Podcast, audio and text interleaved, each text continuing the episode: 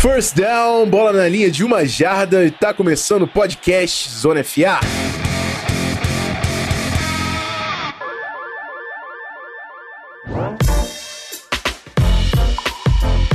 Isso aí, meus queridos amigos. Estou de volta no volante. Depois do gigante de La Coleta assumir aqui o comando, voltei. E, e para quem reclama que tem muito, muita, muito sotaque carioca e tal, hoje eu vim com dois amigos de São Paulo para não ter esse problema, para dar uma diversificada no sotaque. Estão comigo hoje Felipe Vieira, do On The Clock do Panthers Brasil. Tudo certo, Felipe? Tudo certo, é bolacha, não é biscoito. Não, já chega assim, cara. Eu tô aqui descontraindo. e também comigo, Vitor Camargo, do Two Minute Warning. Ketchup na pizza é zoado, você queria dizer isso. Ketchup. Não, não é de frango. Cara, não é de frango com catupiry. É zoado, não, o termo é zoado, tem que ser zoado. No de... Pizza de frango com catupiry sem ketchup não existe. Desculpa. Pizza de frango com catupiry já é um erro por dentro. é, exato, exato. exato. Tá certo, tá certo. Mas enfim, estamos aqui para falar de futebol americano e não de pizza, correto? então, hoje o programa é sobre a primeira semana da Free Agency. Teve muita gente ficando rica nessa última semana. A gente vai passar num bloco inteiro dedicado aos free agents do ataque e depois dos free agents de defesa. E vai ter um bloquinho também aí com perguntas e respostas do pessoal do Apoia-se. Falando nisso, estamos todos aqui graças aos nossos apoiadores. Entra lá, apoia.se barra canal FA, vê o nosso pacote, tem o Locker Room básico para participar dos nossos grupos e o Locker Room Franchise, onde você ganha a postagem exclusiva todo mês.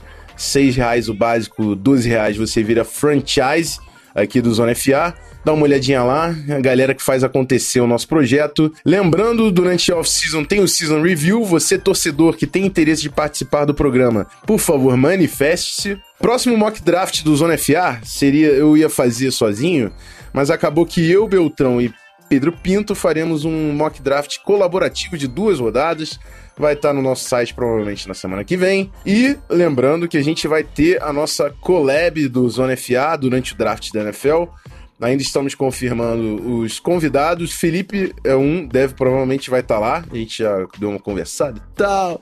Estamos vendo qual vai ser, mas se rolar, Felipe tá sempre junto com a gente. Vitão também tá mais que convidado, viu, Vitão? Por favor, sinta-se é, em casa. Se você me permite, inclusive, o Jabá, Rafão, ah. eu também tenho um mock draft para sair lá no meu site essa semana. Opa! É o 2 Minute Warning, então é www.tmwarning.com.br, vai sair na quarta-feira, então imagino que quando vocês estiverem escutando esse podcast já vai estar tá no ar. Isso aí. Primeira rodada, tranquilo. Acessa lá, tu fala bastante na de draft e off-season por lá também, como um complemento, sempre, sempre bom ter as duas opiniões, especialmente opinião de qualidade que é do Zona FA. É minha modestamente minha contribuição lá no tá, tá certo. Eu não vou nem falar pro Felipe falar de mock draft, que deve ter uns 50 já no site dele.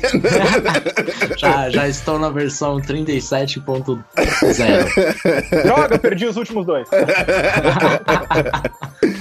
Mas é isso aí, é isso aí. Vamos falar um pouco de draft também no próximo bloco, bloco de perguntas e respostas. Vamos começar logo, senão esse programa vai ficar gigante. Vamos lá, ouvir os apoiadores, depois a vinheta.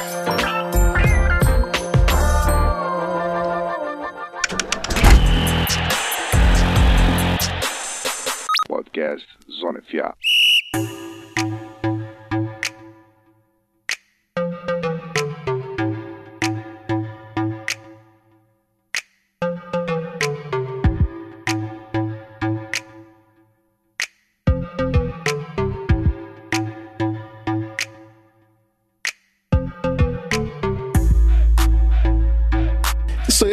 Primeiro bloco desse programa, episódio número 38 do Zona FA. E a pergunta vem do Thiago Zimmerman. Tem um belo nome ali. Zimmer? Me soou bem esse nome. Qual a opinião de vocês sobre o trade-up do Jets? Como ele vai influenciar o draft como um todo? E já que temos aqui o grande especialista de draft, Felipe Vieira, do On The Clock, por favor, Felipe, sua resposta. Cara, eu te falar que eu não, não achei uma, uma troca ruim para os Jets. É, é lógico que foi caro, mas quando você está tentando subir para pegar QB, você sempre vai pagar caro. Mas todo ano a gente fala, nossa, pagou caro, hein? Mas não tem jeito. Você, ou ninguém vai trocar a escolha lá top 5, top 3 pelo valor da tabela, né? Do, do trade value. Não sei se a galera não sabe, tem um, um valor da, de draft capital para ajudar na, nas trocas, quanto que vale a primeira, Vários, quanto que vale a verdade, quinta. né? Tem o do Jimmy Johnson, tem o do Chase Stewart, É. vários aí no meio vocês escolherem. Enfim, é, é difícil alguém conseguir subir ali para top 5 e pagar o valor de alguma dessas tabelas. É, então sempre vai ter que pagar mais.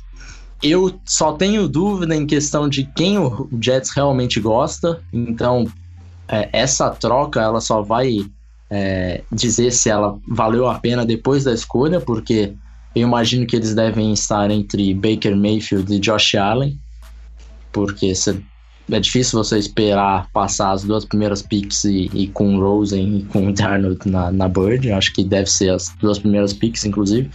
Então, se eles pegarem o Baker, eu acho que foi uma boa para eles. Agora, se pegar o, o Darnold, provavelmente eles vão, vão atrasar aí mais uns cinco anos na, no processo de, de rebuild da franquia.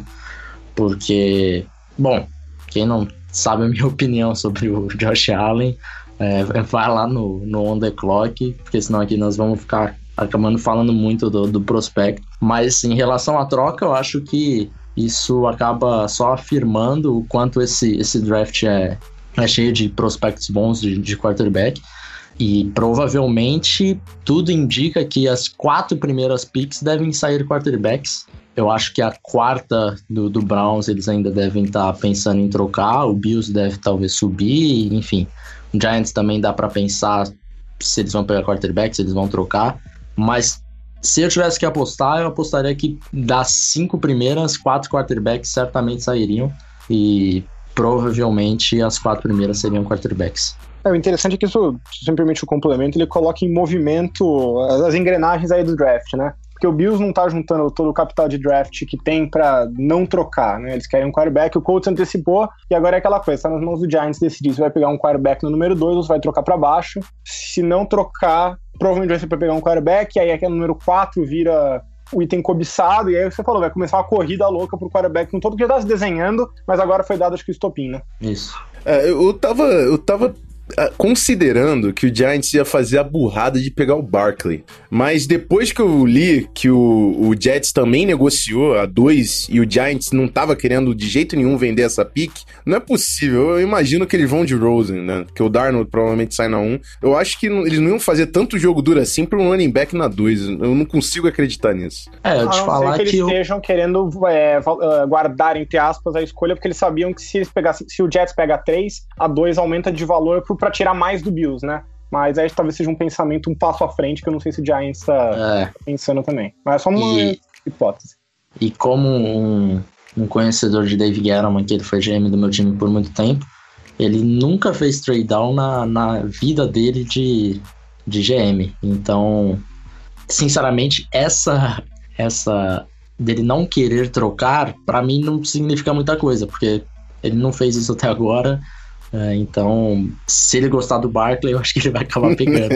Porque pra, é um erro absurdo. Então, mas eu ainda acho que o Rosen deve ser a pick deles, mas veremos. É isso aí, vamos para a próxima pergunta. A gente fez um bloco curtinho porque tem muito nome para falar da Free Agents, mas aí eu já peguei dois caras, dois apoiadores que participaram, Daniel, e eu não sei se é Joseph, não é Joseph, acho que é José, não sei. Desculpa não pronunciar o seu nome direito, mas os dois perguntaram sobre a off-season do 49ers. A pergunta foi o seguinte: com um cap disponível, um novo franchise quarterback de alta popularidade, o cara é bonitão, pá, São Francisco, Califórnia. Como vocês avaliam a free agency do 49ers até aqui? Nada melhor do que um torcedor do 49ers, Vitão. Por favor, sua impressão do off-season até agora. Eu tô com sentimentos divididos a esse respeito, viu, Rafão? Por um lado, eu acho que assim, essa não era uma off-season com bons nomes pro Niners. Não tinha bons nomes em, nas maiores necessidades da franquia. Né? O wide receiver era limitado e ficou muito inflacionado. Uh, pass rusher tinha muito poucos, Ziggy Ansah foi franchise tag, Lawrence foi franchise tag. Então tinha, tinha poucos nomes. De certa forma, é muito melhor você não fazer um negócio do que você fazer um negócio ruim, né? Então, ok, não, tinha, não conseguiu os grandes movimentos que podia ter feito. Rola pro ano que vem o cap space, já começa a pensar na renovação de alguns nomes importantes. Então, por um lado, não foi ruim. Mas por um lado, eu acho que foi um pouco decepcionante, né? São Francisco entrou com o segundo maior, segundo maior, é o maior cap space da, de toda a liga Aí tinha a renovação do Garoppolo, que todo mundo sabia que ia comer um pouco, né? Mas ainda foi acho que o quinto maior mesmo com a renovação. E se você fizesse uma lista antes da oficina começar das quatro maiores necessidades que o São Francisco tinha pro time, era cornerback, um, mais um pass catch, de preferência um alvo de red zone, pass rush, e offensive guard, né? Dessas quatro, o Niners só adereçou uma nessa off-season, que foi cornerback o Richard Sherman. Então, é, fica aquele gostinho de, tipo, ó, tá bom, mas a gente entrou com uma cacetada de dinheiro, uma cacetada de problemas e não resolveu os problemas. Né? O time fez um upgrade em running back, o time fez um upgrade em center, que são duas posições estrategicamente muito importantes para o time, mas pagou muito caro por isso, especialmente pelo running back, que não, não achei que foi um bom negócio. Uh, o, McKinnon ele é um ótimo pass catcher, é um bom encaixe nesse, nesse ataque, mas tá ele é, se não me engano, o segundo uh, running back mais bem pago da liga atualmente, atrás do. Não, quarto, quarto maior. Bom, enfim, tá no top 4. Nesse, nesse ano ele acho que é o segundo mesmo. Atrás do, do Levon Bell, né? É tá no franchise tag. Então, você tá pagando um premium por um tipo de jogador que o ataque do Kyle Shanahan é famoso por desenvolver do nada, né? Então, o pai dele achou uma cacetada de running back no meio do draft. Mesmo em Atlanta, os running backs, que era o, Tevin Coleman, foi uma escolha de quarta rodada, o Freeman foi uma escolha de terceira rodada, ou coisa assim. Então, a ideia desse ataque é justamente que ele é tão produtivo em tirar o máximo dos running backs que você não precise pagar por um, você consegue achar um. E aí, o São Francisco vai lá e paga um prêmio por um running back. Então, assim, não é que não o time melhorou, mas achei que não foi um investimento na direção que teria o maior impacto para o ano que vem. O São Francisco deu uma priorizada nisso de achar os encaixes que a gente quer para implementar um esquema de jogo, que foi mais ou menos o plano do ano passado, e eu overpay um pouco por isso. Então, tô na média ali. Acho que teve coisas boas, teve coisas ruins, e eu diria que ainda tá incompleto, porque claramente a, o time não quis pegar todo esse dinheiro e gastar de uma vez. Vai rolar um pouco pro ano que vem e vai construir aos poucos. Então, teve seus altos e baixos. Queria perguntar aqui pro, pro Vitor, né, fazer uma de host aqui, você me perdoa, Rafão. O é, que, que você achou do, do Sherman? Uh, eu ia falar mais tarde, mas posso antecipar. Cara, o Sherman, eu gostei muito da escolha da, da contratação por dois motivos. Primeiro, porque o contrato é muito favorável pro Niners, né? Você vai ver a estrutura do contrato, basicamente é um contrato de um, um ano, 6 milhões, cheio de incentivos, e que só vai virar garantido pro ano que vem se ele atingir, acho que 90% dos snaps jogados e o Pro Bowl, é... e for pro Pro Bowl. Né? Então, basicamente assim, se ele voltar de lesão mal, apesar do risco, né, que tem aquela questão da lesão e tal, primeiro eu acho que o contrato ajuda, porque se ele jogar mal e não se recuperar, não ocupa o espaço para o ano que vem, ele vai embora esse ano, pronto, não tem mais não tem um custo de médio prazo. E se ele atingir as benchmarks e quer dizer, muito provavelmente que ele teve um grande ano. Se tiver um grande ano, ele é uma barganha nos próximos anos e é um cornerback que você quer ter a um contrato que você ainda controla. Então eu acho que o contrato foi muito bom. Além, claro, além de que ele foi um grande, um Hall of Famer, que é perfeito pro esquema tático do Niners. E o segundo é que eu tô confiante que a lesão não vai ser a morte para ele por dois motivos. Primeiro, porque eu li muitas, inclusive aquele Pro Football Doctor, cara que escreve no San Diego Tribune, que ele falou que o tipo de procedimento que ele fez no segundo tendão de Aquiles, né, que é muita gente estava preocupada, não no que ele machucou, mas no que ele não machucou, ele falou que é o contrário, é um procedimento para limpar e que evita novas lesões. Então ele acha que foi muito positivo nesse sentido. E aí, segundo que o Sherman não é um cara cujo jogo depende da velocidade. Ao contrário de um cara, por exemplo, uma comparação que eu escuto muito pro Sherman, que é um outro cornerback Hall of Famer, que caiu muito depois de uma lesão nessa mesma idade, que é o Darrell Reeves. O jogo do Reeves era um jogo baseado em atleticismo, velocidade, que ele não, ele não conseguia sustentar sem o corpo. O Sherman, ao contrário, eu acho que o jogo dele depende muito pouco da, do atleticismo. Claro que influencia, lógico, uhum. mas é um jogo que depende muito mais do físico, da inteligência, dos instintos. Então eu acho que a lesão, mesmo que ela vá ter algumas consequências, vai ser pequenas. Então eu achei que foi um grande acerto do Niners. Para mim foi o grande acerto do Niners nessa off-season. É, eu pessoalmente acho que o Sherman, além do talento, ele traz também uma liderança, né? Porque ele é um cara que sempre foi muito vocal, sempre tá aparecendo. Então acho que é um tipo de nome que o 49ers também precisava na defesa. Não sei se estou enganado. Muito, é uma defesa talentosa, mas ainda. Eu não digo sem atitude no mau sentido, né? Tipo, não, não, não tem vontade, mas assim, falta um líder, né? uhum. né? Aquele cara mais vocal. Eu acho que o Sherman é bom nisso. E o cara que o Niners pegou ano passado na terceira rodada, que é o cornerback também, que é o Aquela Witherspoon, ele tem o tamanho do Sherman joga muito parecido com o Sherman. Então eu acho que ele é um cara muito bom. Dizem que ele é um, Seattle ele tinha a fama de ser um cara muito bom para mentorar os outros cornerbacks. Eu acho que ele vai ser muito bom nesse sentido de desenvolvimento de uma defesa que ainda, ainda não não tá acostumada a jogar naquele nível alto e nem com aquela competitividade, tipo, aquele sangue nos olhos que você tem que ter nesse nível de, de futebol americano. Então eu acho que isso vai, também tem um impacto intangível, que nem você falou, muito grande pro Niners. Achei uma ótima contratação. Isso aí, o bloco foi curtinho, duas perguntas, mas acredito que a gente jogou bastante conteúdo nelas. Muito obrigado a todo mundo que mandou, e eu vou tentar deixar esse bloco fixo agora no Zona FA se meu, meus companheiros permitirem, o, o PP e o, e o Gui, porque é sempre bom ouvir um pouco da galera e gera novas, novas ideias aqui também. É isso. Vamos pro que interessa, vamos falar de free agency. Próximo bloco a gente começa com as posições de ataque.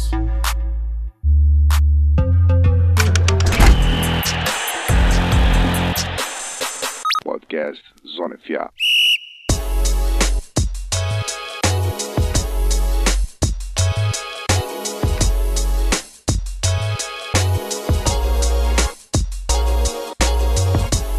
Bom, é isso aí. Free Agency abriu, já tem muito negócio fechado. Foi a primeira semana foi intensa. Parece que a cada ano que passa a Free Agency tá correndo mais. Dois dias já fecha metade do- dos caras, não sei o que acontece. Mas Antes de abrir, na verdade, É. né? Foi acho que no período de legal tampering, de repente, todo mundo a gente tá em acordo muito É rápido. isso aí, é isso aí. É só abrir pra assinar mesmo. Tá, tá aparecendo cada vez mais. Mas então, a gente separou por grupos, né? Por posição. A gente vai passar posição por posição. Todas as posições, cada membro aqui hoje no programa vai dar um destaque e analisar um jogador. Eu vou dar, óbvio, um overview com a galera que, que se movimentou e mudou de time. Exceto na posição de quarterbacks, que a gente sabe que tem um certo destaque. A gente vai fazer uma conversa é, contemplando os quatro nomes que eu puxei, que são Kirk Cousins, em Minnesota, 3 anos, 84 milhões, totalmente garantido, um contrato aí inovador para a NFL. Case Keenum em Denver, 2 anos, 36 milhões com 25 garantidos. Bradford em Arizona com 1 ano, 20 milhões, são 15 garantidos, ele pode chegar a 20 em incentivos. E o Teddy Bridgewater no Jets, que é 6 milhões, tem quase nada de garantido, e em incentivos ele pode chegar a 15 milhões. Eu quero começar com essa do Jets, porque foi a que me deixou mais sem saber, porque eles renovaram o McCown por 10 milhões, depois que eles viram que o Kirk Cousins não estava mais disponível, trouxeram o Terry, tudo bem que o contrato foi baixo, o upside existe, e ainda fizeram o trade para chegar para a terceira escolha. Alguém conseguiu fazer um- uma lógica e encaixar as peças aí da, da, da front office no Jets? É, antes de mais nada, eu só queria fazer um comentário só pra contextualizar uma coisa que você falou, que é o seguinte: todos esses acordos de quarterback são meio que relacionados, né? Tipo, é um, um efeito meio que dominó. Então, o Cousins era o cara do mercado, que era o Jets, o Minnesota e o Arizona, segundo consta, brigando por ele. Quando um sai, ah, o Denver fala, pô, não tô na briga, deixa eu pegar o Case Keenum pra me garantir. Então, tudo tá interrelacionado, né? Então, acho que é o que você falou, a ordem lógica é o Cousins, foi pra, que era o grande prêmio do Jets. Foi pra Minnesota, o que não tava fora do mercado a essa altura, e aí, né? Olha, é difícil entender qualquer coisa que o Jets faz. É tipo, por definição, se eu tô entendendo o que o Jets faz, eu fico preocupado. Quer dizer que eu tô pensando errado. Porque, beleza, você tem 5 milhões garantidos no contrato do, do McCown. O contrato do Bridgewater acho que não é garantido. Aí você faz um trade-up que o Felipe foi um pouco mais favorável que eu. Achei que foi um preço meio caro demais pra terceira, mas ok. E aí, tipo, qual que é o seu plano exatamente? Esse é o meu grande problema com o Jets em toda a free agency. Tipo, eu não olho pra eles e eu vejo um plano. Eu acho que a ideia era assim, cara, a gente tem muito dinheiro, a gente vai começar a montar uma base. A gente quer um cara de linha ofensiva, a gente quer um wide receiver. Tá, o wide receiver não foi, a linha ofensiva não foi. E aí, qual que é o seu plano? Não sei qual é o meu plano. A impressão que dá é essa, que eles estão indo e vendo de acordo. O que eu tô lendo é que muito possivelmente o McCown vai acabar sendo cortado quando eles pegarem um calouro. Aí você pensa que os caras gastaram literalmente 5 milhões de salary cap pra nada. Não dá Né? pra entender. Porque foi só o cara treinar um pouquinho e sair. E eu acho que faz muito mais sentido eh, você ter o Bridgewater, né? Porque. Primeiro, porque ele tem muito mais upside. Então, vai que você pega o Bridgewater pra ser o seu bridge quarterback. Perdão, trocadilho. seu Bridgewater quarterback. O cara realmente voltou à forma, o cara tá 100% de novo depois da lesão, o cara joga o que jogava em Minnesota, começou a realizar aquele potencial absurdo.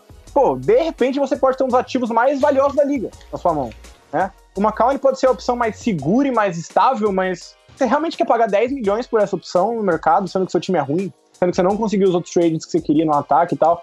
É, e ok, se você quiser falar, não, não, eu prefiro realmente pegar o Macau, por que, que você vai distribuir seus snaps nos treinos entre três quarterbacks, sendo que O Bridgewater, ele praticamente não tem valor se você não for apostar no upside dele a essa altura. Uh, o calor vai precisar de, de snaps para evoluir. E o McCown, que supostamente vai ser o quarterback, porque não faz sentido ele não ser o, o titular ganhando 10 milhões por ano se ele for ficar no time. É, as peças simplesmente não encaixam em termos de um planejamento de médio prazo, entendeu?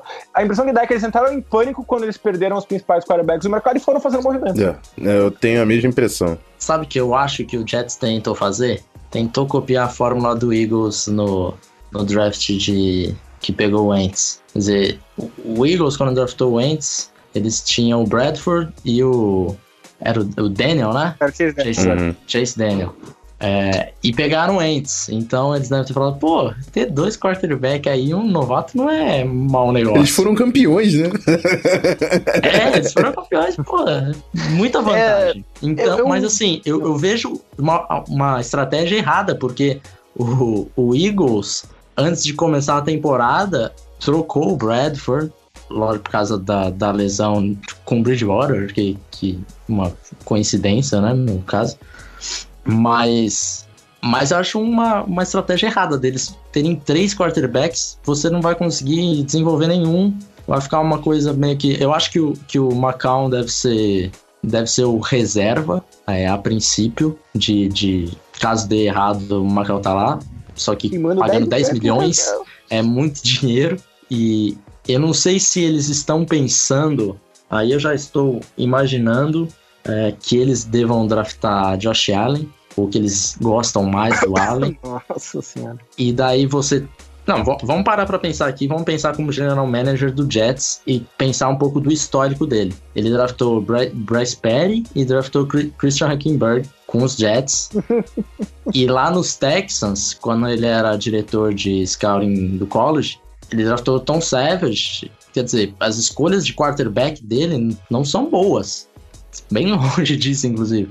E são características parecidas com a de Josh Allen.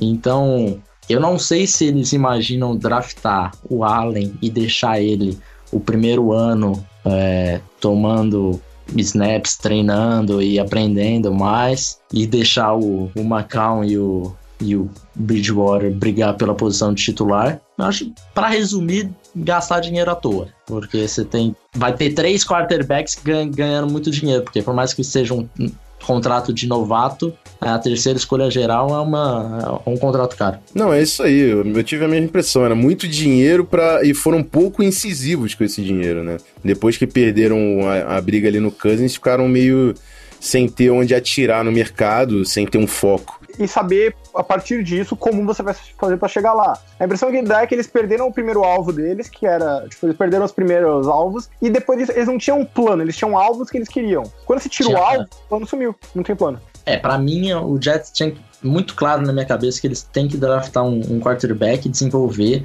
eu, eu achava errado até eles irem atrás do Cousins, porque quando o time do Jets ajeitar, provavelmente o Cousins já vai começar a entrar em declínio, porque tem muita coisa para arrumar. É, por mais que tenha sido uma temporada bem acima do esperado na passada para o Jets, mas vamos lembrar que antes de começar a temporada tinha muita gente tratando o Jets como o pior elenco da história da NFL. E eu acho que eles conseguiram mais vitórias do que imaginado muito por conta do coordenador ofensivo que foi demitido. É, eu falei isso na época. Eu acho que é um time que ele teve aquela temporada acima do esperado, se convence que é melhor do que é de verdade, uhum. e aí uhum. faz aqueles movimentos de win now, né? Que seria ir é. atrás do Cousins. Embora eu acho que ele tem, ok, já que tá nessa fase, pelo menos vai atrás do cara, que pelo menos ele é um grande quarterback e tal. Você tem salary caps, com um quarterback você consegue fazer os movimentos. Mas eu achava que também a melhor opção era construir aos poucos. Achei que foi cara a troca do draft, mas pra mim fazia sentido pegar um calor, até porque a posição 6 ela era bem complicadinha ali, né? Mas aí você sai gastando e você não gasta com nada que faça muito sentido. Não, é, não gostei. Foi mais um movimento e mais uma off-season complicada do Jets. É, vamos aproveitar, a gente já falou do Bradford. O, o Cardinals era o, um dos times, né?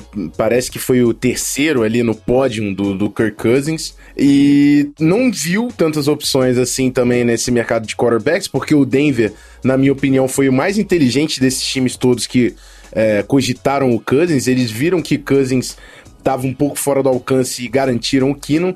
O, o, Arizona, que ficou até o final, teve que apelar no Sam Bradford. Eu, eu já me convenci, já me desconvenci, mas depois de uma temporada que nem o Bradford teve no ano passado com o meu time, com o Minnesota Vikings, que ele jogou um jogo, tudo bem, ele destruiu aquele jogo, acabou com o Saints, mas ele se machucou sozinho, aí ficou arrastando, não volta em duas, três semanas, ele não jogou a temporada inteira aquele joelho não existe. E os caras pagaram. Não, não, não, não, só não jogou a temporada inteira, ele voltou, jogou tipo um quarto. Isso. Saiu porque não dava mais. E aí, se eu não me engano, o Mike Zimmer chamou, chegou a chamar a situação do joelho dele de degenerativo. Foi, algum um aditivo bem pesado. Foi, assim. foi. Então não é como se fosse, tipo. Não, não, tá tudo bem. É, nada para se ver aqui. Foi um. Tipo, se fosse um ligamento rompido, beleza, é ruim, mas você sabe qual é o uhum, endgame. É, exatamente nem, nem sabe o que é o problema, né? Eu, o pior acho que não é nem isso. Embora confiar no Sam Bradford geralmente dá errado. Esse é o primeiro ponto. Até quando dá certo, dá errado. Tem o caso do, do, do Mas o problema ali para mim é assim: com quem está competindo para pagar 20 milhões nele? Sendo que você tem que cortar o Tyre Mathieu, que não só é. Ok, ele não teve um ano tão bom, tem muitas lesões, mas ele é um líder da defesa, né? Ele é um líder e um, um cara que a galera lá gostava muito. Então a mensagem que você tá passando agora é: beleza, esse cara que é o líder, o cara que vocês mais gostam no time, a gente não pode pagar o salário dele, mas a gente vai dar 20 milhões pro, pro Sam Bradford e 8 milhões pro Mike Glennon. Tipo, eu entendo a situação da Arizona, eles não tinham os ativos para brigar pelas, por uma troca, né? Eles não têm escolha acho que quarta rodada, não tem escolha de sexta rodada. Acho que já não tem escolha do ano que vem, né? É, então, tipo, eles realmente tinham opções limitadas para conseguir um quarterback, mas não acho que, ainda com opções limitadas, que a opção pagar 28 milhões em Bradford e Mike Glennon seja minimamente aceitável. Cara, o Bradford, ele, ele é muito rico, cara. É, é absurdo a gente ver aqueles gráficos dos contratos dele e ele não joga. Ele jogou o quê? Duas ou três temporadas completas na carreira? É um absurdo. Se eu te falar que ele já ganhou mais dinheiro do que Aaron Rodgers, você Eu acredito, todo ano ele tá ganhando 20 milhões. é, é absurdo. O Bradford, acho que a questão não é. Nem vamos entrar em detalhes técnicos, porque não sei, não sei o Vitor, mas acho que pelo menos eu e o Rafão gostamos tecnicamente bastante dele. Se ele ficar é... saudável, ele tem upside. Sim, sim, a sim. É. é, qual que é o upside dele? Eu acho que é muito limitado. Porque ele é um cara que ele vai jogar com uma linha ofensiva bem ruim, ao que tudo indica. Tem caras ainda pra ser dispensados aí. O jogo terrestre é bom, mas os alvos não são. Uh, numa divisão muito forte, numa NFC muito forte, Tipo, eu não enxergo assim. Digamos que ele fique saudável e digamos que ele jogue no potencial dele, que não é dos já é maiores. É, o que já é não. muito a questão do ficar saudável. Isso que é, é, uma, esse é o X, né? Ainda é um risco enorme. Ele é o quê? Um quarterback médio, tipo 15, 16 na NFL? Eu acho que ele é um pouquinho é, eu também. Eu, eu, quando eu, ele é saudável, eu dou um B+, assim, pra ele. Eu acho que ele é um cara é, bem bom. É. Então vamos dizer que ele seja o décimo terceiro melhor quarterback da NFL se ele ficar saudável. Será que a Arizona realmente tem tanto, tanto time assim para você tiver um 13 terceiro melhor quarterback da liga, você realmente fazer estrago na, na NFC? E, ou seja, num cenário que, vamos dizer assim, é uma chance de uns 5, 10% que é A, ele ficar saudável, B, ele jogar no potencial dele, C, não, não ter nenhuma sequela de, tipo, das lesões e tal. Melhor cenário possível para ele eu não acho que simplesmente muda o patamar de Arizona. Não, também não. Eu concordo. Não, não. Até porque. Arizona nem, nem com o limite do Bradford, é. acho que então. esse ano vem para brigar por nada. Até, assim, por, então. até porque falou de jogo terrestre bom, mas Arizona, não, não sei se a só ele, ele vai compensar. Eu sei que o David Johnson vou, é um bom running back. Ele tem um running back Deixa eu mudar, esse é um running back bom. Eu concordo com sua objeção. É. Felipe, ia falar mais alguma coisa? Não, eu só, só queria. Só concordo com o Vitor que é, é um time que ainda não entrou em reconstrução, tá, tá destruindo ainda, né? Então, eu acho que você pagar 20 milhões realmente no, no Bradford é um, uma manobra muito arriscada, porque você não vai ter um, um retorno disso. É, honestamente, Sim. eu preferia chegar pro, pro Bridgewater e falar assim: Bridgewater, você vai ser titular por um ano para reconstruir seu valor. A gente vai te Sim. pagar. Quanto que ele tá ganhando no Jet? 5 milhões? 6. 6 milhões e. 6 milhões. 6, 6 milhões a gente garante que você vai ser titular esse ano. Você reconstruir seu valor. E a gente ou não corta o Tyron Matthew, ou se cortar o Tyron Matthew, pelo menos pega esses 15 milhões de diferença e rola pro ano que vem no salary cap, porque o salary cap tá ferrado. Você vai ter que estender o Alex Okafor, você vai ter que estender o David Johnson. Tipo, você não pode ficar brincando com o salary cap assim. Se você vai uh, fazer uma aposta de curtíssimo prazo e com algum alto risco, alto potencial, ah, pelo menos vai num cara, num cara que faça sentido num contexto. Esquisito, esquisito. Mas vamos falar de quem se deu bem? Vamos falar do Denver Broncos. Eu, eu, eu, eu falei de quem se deu bem. Eu gosto demais do Case Keenum. O cara, ele me conquistou com carisma e com a temporada que ele teve. Ele teve uma temporada mágica. Mas assim... Eu elegi ele o meu MVP, não o Tom Brady da temporada. É, ele teve esse nível, ele chegou a esse nível de... Valia a discussão, porque ele realmente jogou muito. Mas agora, eu achei que Denver foi pesado com 25 milhões garantidos no Kino. Isso, para mim, foi ah, confiar demais. Não sei se vocês concordam. Esse, esse contrato do, do é, dá, um, dá a entender que Denver tá meio que tranquilo no quarterback esse ano, porque uhum. você não vai draftar um quarterback na posição 5 e deixar o cara como reserva em dois anos, porque o, o, contrato do Kinnon é um contrato de dois anos mesmo, né? Não é um de dois anos, mas que pode dispensar no ano que vem, caso dê errado. Que é não. o que eu achei que era, inclusive, na época. Porque eu é, então, eu, eu, também achei que seria mais ou menos nesse, nesse, nesse sentido aí. Então, ele é realmente um contrato de dois anos. Eu acho que Denver deve jogar, é, não deve draftar quarterback. Se draftar, eu vou ficar bem, bem surpreso na primeira rodada, obviamente. Então, é um contrato que me surpreendeu, assim, pelo tanto de garantia e pelo cap hit do, de 2019, né? Que serão 21 milhões, então... É, eu acho que tem dois lados, né? Um lado é essa, assim, uma coisa que eu até escrevi na minha coluna a respeito. E não tinha opção deles não irem com um quarterback veterano pra esse ano, né? Eles já perderam duas temporadas por questão de quarterback e tal, e não era uma opção. Eu simplesmente não via como opção. Ponto. Então eles, como eles viram que não ia rolar com, com o Keenan, eles não conseguiam ganhar nem no financeiro, nem na melhor situação possível, que eram os dois, duas variáveis basicamente na mesa, né? Que eles foram assim, ah, segunda melhor opção no mercado que é Keenan, vamos apostar no curto prazo. Eu acho que tem uma questão que é esse compromisso de dois anos que vocês falaram, o que, que eles pretendem fazer com isso? Porque eles já gastaram recentemente, inclusive, um, uh, uma escolha alta no Paxton Lynch, que praticamente não jogou, quando jogou foi ruim, mas machucou muito, né? Não teve tantas chances assim. Então eu acho que eles não, embora eles estejam abertos a usar uma escolha de primeira rodada de topo num quarterback. Eu não acho que seja uma coisa tão urgente que nem o Bills ou o Jets. A questão é realmente se o Keenum vai conseguir uh, repetir, assim, acho que repetir a temporada ele não vai, ponto. Mas pelo menos repetir uma parte daquilo, né, e continuar sendo um quarterback acima da média. E eu acho que tem um risco grande, acho que o Rafão aí tá mais otimista que eu também nesse sentido, eu acho que a gente tem uma amostra muito maior dele sendo um quarterback ruim do que ele sendo um quarterback bom, embora eu também não ache que o, o que a gente tinha de amostra dele sendo ruim seja a realidade, eu acho que existe um meio termo aí, mas eu acho que um meio termo, numa situação que não é tão boa em termos de alvos, não é tão boa em termos de linha ofensiva, não é tão bom em termos de técnico, é o que? Tipo, um quarterback um pouco abaixo da média, talvez, o que não é ruim, mas também não sei se vale esse preço e esse, e esse investimento, e também não sei se vai ser a solução para um time do Denver que tá secretamente envelhecendo um pouco rápido. Não, eu, eu, concordo com é. você, eu, eu, eu, assim, é porque o Kina ele me comove quando eu falo dele, entendeu? Aí eu me empolgo um pouco. mas mas eu, eu acho que o Kina é assim, um jogador C+, B-, assim, para mim. E isso numa condição boa, por exemplo, no Minnesota, eu acho que ele deu um pulo, pareceu B+, às vezes até a menos, porque ele tava com realmente uma linha ofensiva que tava trabalhando bem, um jogo terrestre que tava muito era eficiente. Denver Broncos não tem jogo terrestre praticamente. Os alvos, né, estão ali, mas não tem um Tyrande de segurança, enfim. Mas eu acho que o Elway se deu muito bem, é, ele precisava de um veterano, ele já errou muito na posição de quarterback. E ainda tem aquele lance do Case Keenum, que tem a foto dele com a camisa 7 do Broncos, que ele usava 7 por causa do El e tal.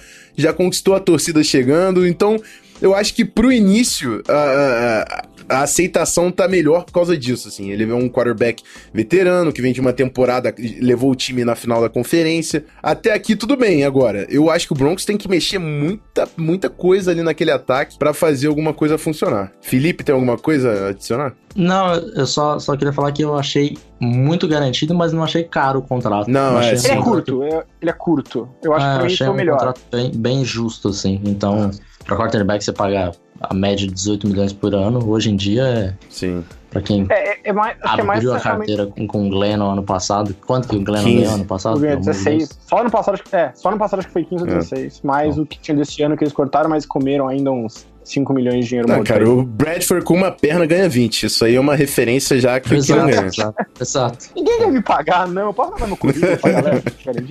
Enfim, vamos falar daquele elefante que está na sala e estávamos evitando até agora. Quarterback chegou em Minnesota e todo mundo estava esperando para ser comentado aqui. Trevor Seaman, que veio do Denver Broncos, não.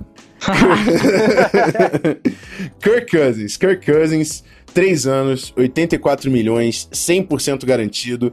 Amigo, vai dar bafafá na NFLPA esse contrato. Tenho certeza, eu tenho certeza que vai dar bafafá na NFLPA.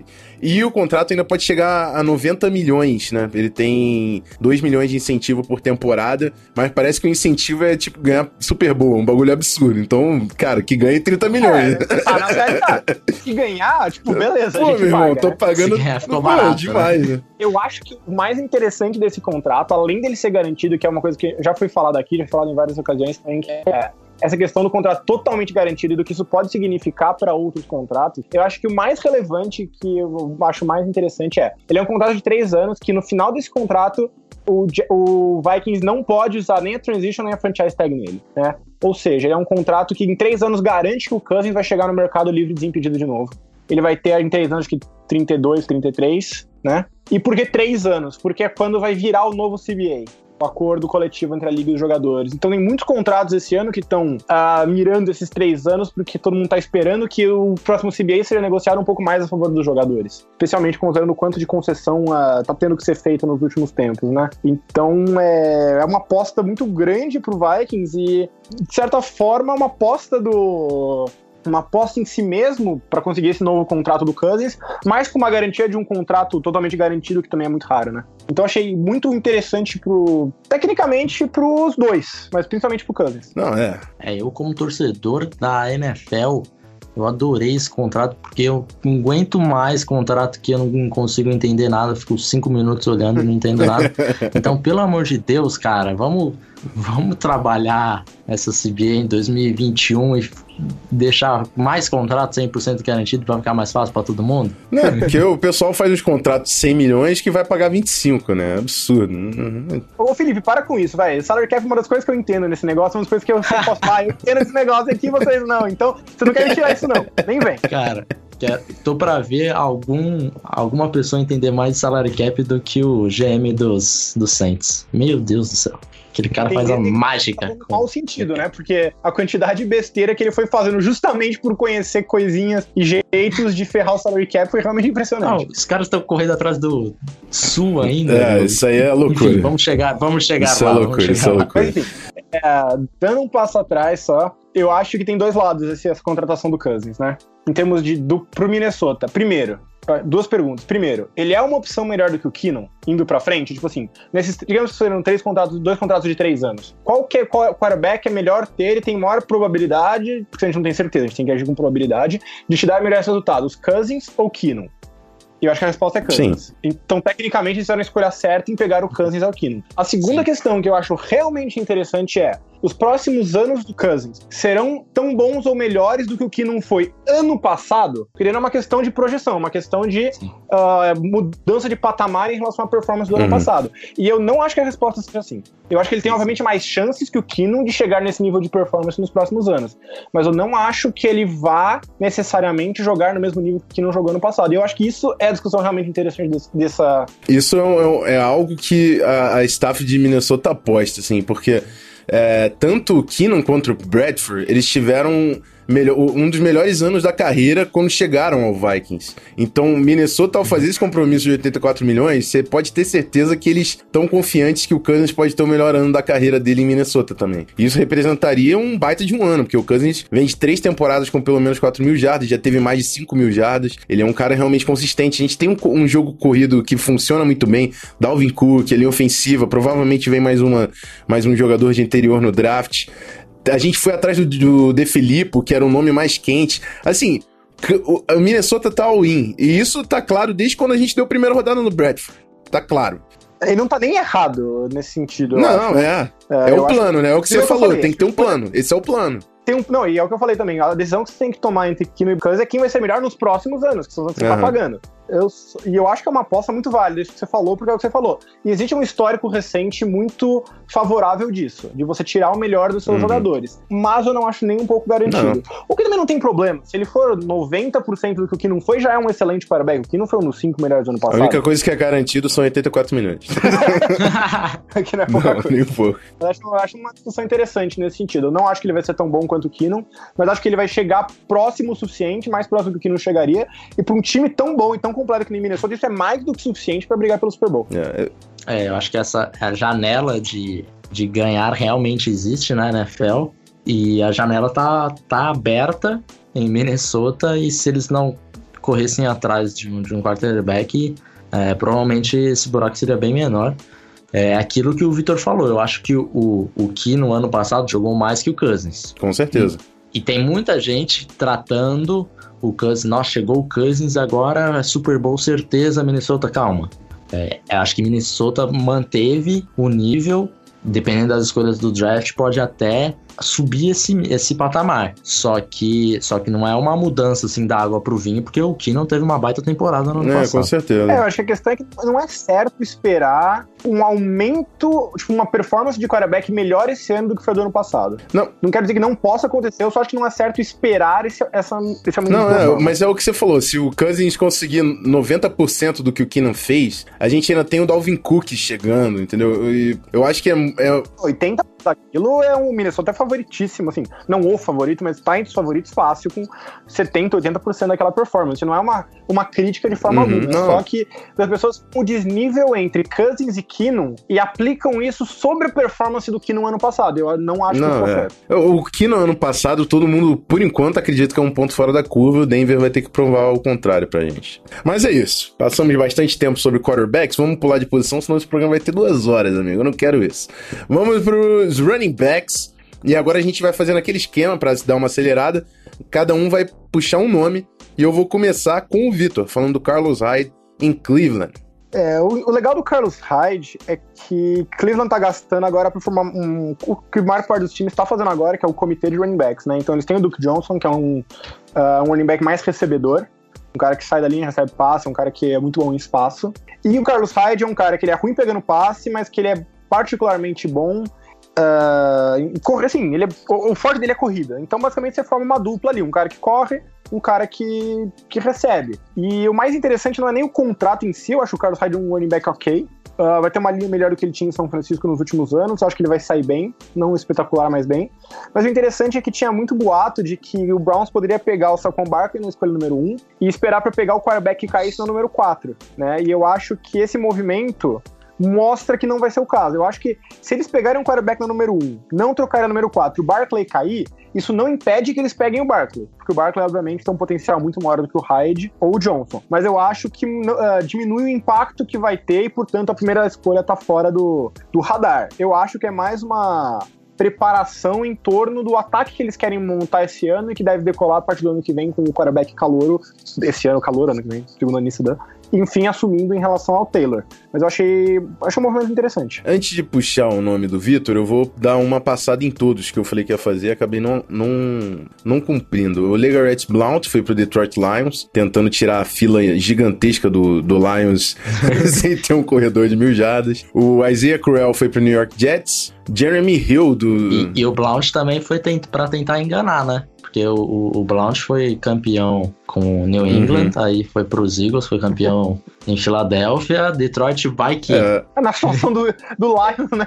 Se eu fosse o Lions, eu fazia uma trade, dava a primeira rodada pro Chris Long, porque o Chris Long tava com o Blount nos dois casos também. Então já forma pé quente, irmão. Vamos trazer a sorte, porque o futebol americano não tá dando muito certo aqui. E o Jeremy Hill, né, que foi pro New England, eu, assim, não duvido nada que o Jeremy Hill tenha uma baita numa temporada, porque o Patriots adora ressuscitar os running back meio afundados.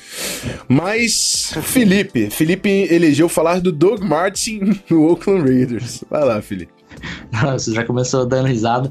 É que quem ouviu o último podcast que eu participei aqui do Zona FA, eu acho que eu, eu quis escolher alguns, alguns free agents que eu conectava com o que eu falei lá de mudança de head coach, enfim. Então, lá naquele podcast, quem ouviu vai lembrar que eu falei que eu tinha medo de John Gruden porque ele queria voltar o old school football. E, cara, eu estava certo. porque ele está, não sei em que ano que ele tá, porque todas as contratações dele na Free Agents é pegando jogadores velhos que há, há pelo menos um ano não vem, não vem rendendo, ou, ou dois no caso do Doug Martin. É, Doug Martin teve temporadas de 400 jardas nos últimos dois anos e aquela de suspensão, não joga, enfim. É, eu acho, eu acho que o Raiders está tomando um caminho assim que vai demorar para eles se recuperarem, até porque o John Gruden tem um contrato de 10 anos. Se o, se o Gruden não, não perceber isso rapidamente, talvez nas próximas duas temporadas, o que ele tá fazendo, Raiders, que era aquele time que todo mundo sacaneava antigamente, há um tempo atrás, eu acho que tem tudo para voltar a ser esse time. E é bizarro, né? Porque teve a temporada do Raiders de 2016, que o Derek Carr foi quase MVP, todo mundo. Uhum. ele machucou e todo mundo tava achando que o Raiders conseguia desbancar o Patriots. All downhill from there. Foi ladeira é, abaixo, exato. um absurdo. A temporada da Disney nunca mais. É isso aí. Ninguém mandou ir pra Las Vegas, é isso que eu falo. Uh, o meu running back, Jerick McKinnon, não podia ser outro, né? The Jets. Cara, eu sou muito fã do McKinnon. Eu concordo com o Vitor que foi um contrato caro, mas não sou eu que tô pagando, então beleza. Feliz pelo Lembrar que também não sou eu que tenho um contrato de 84 milhões é, garantido, né, Rafa? Não sou eu que tô pagando também. cara, mas o McKinnon, no papel que normalmente fazia o Tevin Coleman ali, cara, ele tem. Ele vai explodir esse cara. É, eu, eu imagino, assim, o 49ers colocou o garantido quase todo no primeiro ano, né? Porque depois é só o, uhum. o, o bônus de, de roster, roster bônus de 500 mil, acho, por ano. Então é quase tudo garantido no primeiro ano. E é isso, o McKinnon vai realmente explodir com o Shanahan. Eu acho que ele tá na melhor, na melhor mente para utilizar ele, e ele tem muito potencial. O McKinnon foi monstro no combine, o bench press dele foi 35, coisa de DL, assim. Ele é muito forte, muito rápido, um baita de um atleta que progrediu conforme é, foi passando os anos em Minnesota. Eu tô louco para ver ele no 49ers. Contrato caro, mas assim, o potencial também é muito absurdo e o Niners tem grana, né? Não vai, não vai fazer falta, até pela falta de atividade, assim, no, que eu achei que teria o, o Niners no mercado. É isso. Wide receivers. Wide receivers. Vou começar com os dois nomes mais quentes que também foram elegidos aqui pelos meus amigos. Começar agora pelo Felipe. Alan Robinson em Chicago. Temos wide receiver em Chicago. Aleluia, temos. Não temos só um, né? Porque o Taylor Gabriel foi lá sim, também. Sim. Então, Trubisky deve estar bem feliz. E eu escolhi falar do Robinson porque, é, mais falando de Chicago em si, eu acho que é um time que deve ter um pulo um, um pouco parecido com o que o Rams teve esse ano. É, quer dizer, vocês tinham um head coach antiquado antes e contratam uma mente é, jovem para treinar o time. E os movimentos também são um pouco parecidos, né? Quer dizer, o Sammy Watkins, que o Victor vai falar depois, acabou indo pro Rams na, na temporada passada via troca e deu uma melhorada no, no ataque aéreo, por mais que não tenha tido muitas jardas. E, e o Allen Robinson, um, um wide receiver aí, se não elite, muito próximo disso, que, que deve melhorar esse ataque aí do, do Bears. Então, é um time que eu tô muito curioso para ver, porque por enquanto os movimentos que eles têm feito no off-season inteiro, desde o a demissão do John Fox tem me agradado bastante, então eu acho que, que Chicago aí ano que vem é um time para ficar de olho. É isso aí, Matt Nagy botando as unhas para fora e modernizando esse ataque. O Trubisky precisava demais disso. É... Uhum. Segundo nome, então, Sammy Watkins. Vitão, fala aí do novo recebedor do Kansas City Chiefs. Cara, eu vou começar com uma pergunta que muita gente não vai gostar de ouvir, mas a gente tem certeza que o Sammy Watkins é bom? Não, eu tenho. Tipo, tipo assim, o, o, o Sammy Watkins ele é muito talentoso ele tem muitas qualidades, muitas habilidades. Eu não, eu, ele nunca conseguiu colocar isso em uso ainda no, no futebol americano. Parte disso, ok, você vai falar, ah, foram as lesões. Beleza, realmente as lesões é, foram uma parte, ele nunca teve muita continuidade. Mas parece que sempre os argumentos vão acabando. Né? Ah, eram as lesões, ok, ele ficou saudável e não teve um bom ano em, no, no, no, Rams. Ah, mas era o quarterback. Pô, mas agora o quarterback foi o Goff, que jogou bem pra caramba, ele continuou não jogando bem. Então, é, eu simplesmente não acho que o Sammy Watkins tenha feito o suficiente em quatro anos de, de liga para valer o que ele ganhou no mercado. Ele tá ganhando mais do que o Robinson, com mais dinheiro garantido, por um, por um corpo de trabalho muito menor. É assim, ele, ele, é o tipo de jogador que a gente se apaixona um pouco pelo que ele tem e não pelo que ele é, se isso faz sentido, né? Ele é uhum. é muito rápido, é, ele, ele consegue muita separação curta, sim, é, ele consegue muita. Ele consegue jogar os fantásticos, sim. Mas é, não é questão de você conseguir, é questão de você chegar lá e fazer isso consistentemente. Não é questão de fazer uma vez, é questão de fazer 50, 70, 100 vezes numa temporada. E eu acho que o, simplesmente não é esse jogador, infelizmente, por mais que eu gostaria de acreditar que ele fosse. Agora, eu acho que não tem problema em você tentar descobrir, né? Eu acho que pelo talento vale a aposta, só não nesse valor. E ainda que faça sentido a contratação, porque, beleza, uh, obviamente o Chiefs tem um, um quarterback novo, quarterback famoso pelo braço forte, ele, você quer um alvo para ele, você quer dar mais opções para ele passar a bola, que obviamente é um plano correto.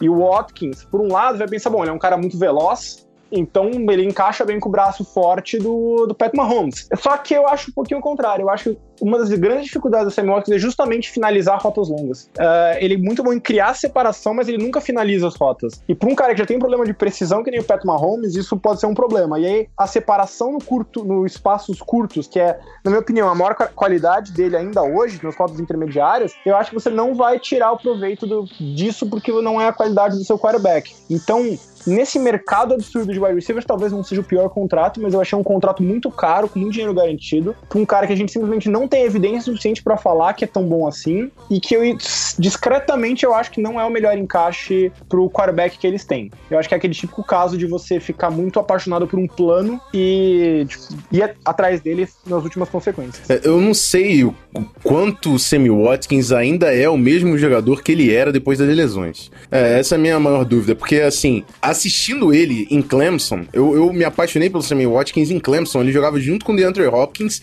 e eu não tinha dúvida que o Sammy uhum. Watkins era melhor. Eu não tinha dúvida que o Sammy Watkins era melhor que o DeAndre Hopkins. Só que o DeAndre Hopkins foi extremamente consistente na NFL.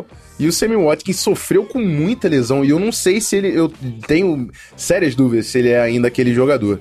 E para gravar tudo isso, né, o mercado de wide receiver foi maluco esse, essa free agents. O Sammy Watkins está levando 16 milhões por ano, são 3 anos, 48 milhões, 30 milhões garantidos. O Allen Robinson também são 3 anos, 42 milhões, uma média de 14 milhões por ano, com 25 garantidos. É muito dinheiro. O Allen Robinson teve uma lesão, ficou fora a última temporada toda. E o Sammy Watkins já tem um histórico aí de, de problemas de se manter em campo. Então, é, o mercado tá maluco e eram os dois melhores nomes que ficaram ricos. É, sabe aquela crítica que eu fiz pro Niners, de que o Niners foi muito atrás dos jogadores, que eles tinham. Uh, a gente quer esse jogador. Né, a gente quer esse tipo de jogador. Aí foi atrás do mercado, pagando um pouco mais do, do uhum. que isso. Eu acho que o Chiefs esse ano, tem outro contrato que a gente vai falar depois, mas esse foi um deles, que foi uma versão super size disso, né? Eles ficaram muito apaixonados pelo que eles queriam, pagaram muito caro, só que ao contrário do Niners, eu não acho que sejam jogadores que vão ter o impacto em quadra para compensar isso de alguma forma. Então eu não, não gostei muito da off-season e não gostei dessa contratação. Achei uma contratação pelo valor pago, mais que pelo jogador em encaixe, mas é um ponto relevante é, essa contratação. Eu acho, eu, eu, eu gosto muito do Sammy Washington, eu tava torcendo muito pra ele pra Carolina, porque porque. Então nunca teve um recebedor. nunca teve um recebedor. E eu fico revoltado quando o Mitchell Trubisky já tem um recebedor de elite e o Patrick Mahomes nem chegou ainda a jogar, já ganhou um. É, enfim. Mas eu, eu, gosto muito do Sammy Watkins, achei o contrato realmente bem acima, mas eu acho que vale a aposta. E ao contrário do, do Victor, discordando um pouquinho dele, eu acho que ele casa bem com o Mahomes. A questão dele é é a lesão que eu acho que é um pouquinho não, superestimada, mas falam muito da lesão das lesões de Sammy Watkins e a verdade é que nos primeiros quatro anos ele perdeu menos, menos jogos do que o Julio Jones, por exemplo. Então eu acho que futebol as pessoas se machucam e acontece. Não sei se ele é um injury prone, não, não sou capaz de afirmar isso ainda. Ainda tenho minhas dúvidas. Então eu gosto muito desse encaixe e eu acho que esse time de Kansas City vai ficar um ataque bem legal de assistir com Sammy Watkins, Karim Hunt, Travis Kelsey, Patrick Mahomes. Certamente será um dos mais divertidos de ver, porque só de ter o Mahomes já seria divertido. Você junta tudo isso junto, é, certamente coisa boa vai, vai sair. É, meu, meu, meu, contraponto. Nos últimos dois anos somados, o Sammy Watkins pegou 54 dos passes pra, passados para ele para mil jardas, totais, em dois anos. Não, então, ok. É, o, o, o, Watkins, eu, eu vi bastante tape dele nessa temporada, porque era o, o meu alvo principal da free agency pro, pro Panthers. Xodozinho. Pra quem não sabe. Era, era. É, mais Já do eu que o. É, então, eu acho que essa seria, antes de começar a phrase, essa seria, se eu tivesse que apostar, seria as, a- as contratações. O, o Robinson iria pros Niners e o Watkins iria pros Panthers, acho que todo mundo ficava feliz. É, Inclusive aí você. é, exato, exato. Principalmente nós dois, eu acho. Mas, é, então, eu- como eu vi bastante tape dele, eu vi muita, muita uh, overthrow do, do Goff, ou jogada que ele realmente fica livre e a bola não chega. Enfim, eu acho que, o- que o Watkins ainda, ainda pode produzir em alto nível e eu tô, tô esperançoso para essa temporada aí do Chiefs. Acho que a torcida do Chiefs, pelo menos no ataque, vai ficar, vai ficar satisfeita essa temporada. Bom, alguns outros nomes aí de destaque. O Paul Richardson do, do Seattle Seahawks também ficou rico lá com o Washington Redskins, se eu não me engano, tá ganhando uns 10 milhões por ano, por aí. O Jordy Nelson também foi pro Oakland Raiders. John Gruden quis pagar o velhinho. Eu, cara, a última temporada do Jordy Nelson, eu, eu simplesmente não entendi o contrato que o Raiders quis dar pra ele, mas Exato. John Gruden. exato, exato. E o nome que eu elegi é o Michael Crabtree chegando em Baltimore. Assim, Michael Crabtree, ele, tá, ele já tá chegando também numa idade que da- daqui a pouco vai ficar complicado pra ele jogar em alto nível. Mas eu gosto tanto da capacidade dele de, de garantir é, bolas contestadas, de, de fazer aquela recepção difícil. E, e é algo que o, o Ravens sente muita falta, porque eles tinham um, um baita de um wide receiver fazendo isso, que era o Akon Bolden. Depois o Steve, Smith, o Steve Smith Sr. também, que você lançava a bola pro alto, o cara com 1,50 pulava e pegava, não sei como. E agora o Michael Crabtree dá um possession receiver pro Flaco, e ele tava precisando. 3 anos, 21 milhões não é, não é doideira, não é nenhuma doideira pro Crabtree, então gostei desse encaixe. É, o Ravens pagou um contrato menor para um jogador melhor do que a- o migué que eles deram com o Ryan Sim, Grant, sim, né? Vamos falar foi. a verdade. Miguezão total. Miguezão total. É, eu, eu- sobre o Ravens, eu adicionaria que ano passado eles foram um time surpreendentemente muito bom, melhor do que a galera acredita, cujo problema foi justamente o ataque sim. aéreo, que foi muito ruim. Segurou completamente o time. E já que você não consegue se livrar do grande problema do ataque aéreo, que era o quarterback, porque você tem mais dois anos aí pagando 100% do contrato garantido aí pro, pro Flaco, você tem que ir atrás de uma outra forma de melhorar o ataque. Uma forma de melhorar o ataque é melhorar os alvos e diminuir a- o quanto você precisa do quarterback, né? Você dividir um pouco mais essa responsabilidade. Eu achei que foi uma boa contratação também. Isso aí, vamos então rapidinho para o grupo de Tyrants. É, coloquei alguns nomes aqui. Eu vou começar essa história, porque é, além do Watson Seferian Jenkins, do Jacksonville Jaguars, está aqui na lista, não vai ser é, destrinchado pela gente. O Trey Burton era um nome que muita gente estava ventilando durante a free agency por causa do destaque que ele teve é, com o Philadelphia Eagles, mesmo como Tyrande número 2. É, é ex-quarterback de Flórida, um cara inteligente. Ele, inclusive, fez o passe daquela jogada maluca, daquela trick play do, do Eagles, né? E é um cara que o, o Chicago precisava. Um, um Tyrande é, com atleticismo para conseguir fazer rotas longas também, criar mismatch.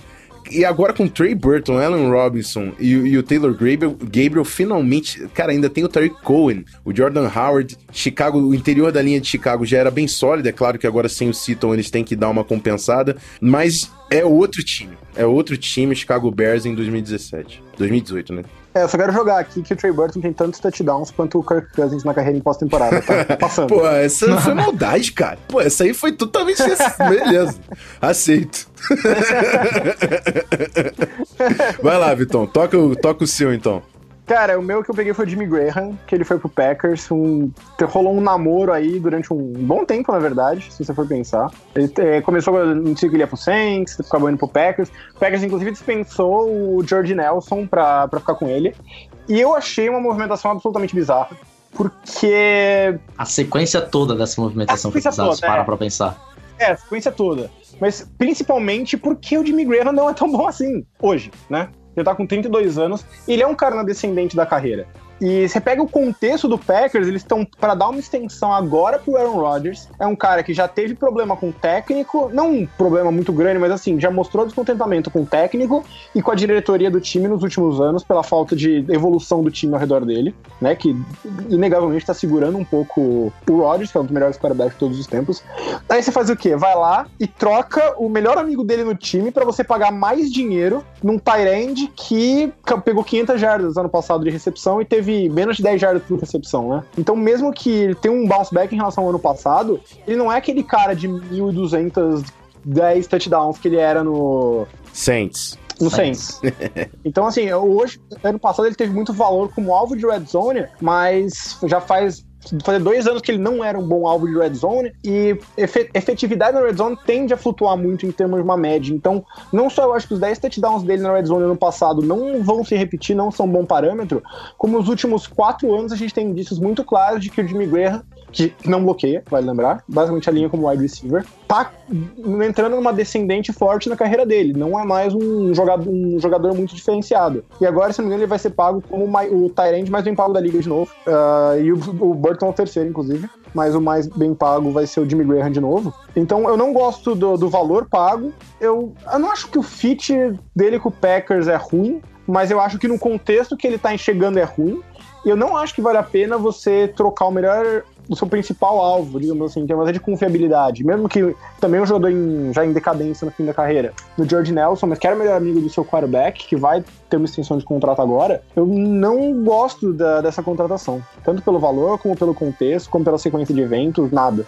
O Aaron Rodgers, inclusive, publicamente saiu curtindo alguns posts aí de, de é, pessoas que criticaram e falando, ah, tira o Johnny Nelson para contratar o Jimmy Graham e ele curtiu, não teve problema nenhum. E, então, tá realmente.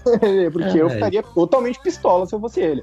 Você tá pagando mais por um jogador pior que eu nunca joguei junto, não tem entrosamento, não é meu melhor amigo no time, tipo, bizarríssima a movimentação. É muito bizarro. É daquelas que parece linda no papel até você realmente pensar sobre ela. Aí começa a ver o quão bizarra ela é. Ninguém, é, ninguém acho que tem hoje o Jimmy Graham como, sei lá, um dos 5, 10 melhores Tyrands da liga. Ele tá sendo pago como o melhor Tyrant da liga. É, eu acho que o Jimmy Graham tem um pouco daquela relação que o Victor fez do Sherman e do Darrell Rivers também. Porque assim, o Tyrant, eu, acho que um Tyrant consegue jogar até os seus 34, 35 anos. Quando você é um Jason Witten. Você é um bom bloqueador, é. você é um cara inteligente, você reconhece zona, você sabe os espaços do campo. Mas o Jimmy Graham sempre Usa foi. Físico, sim. Né?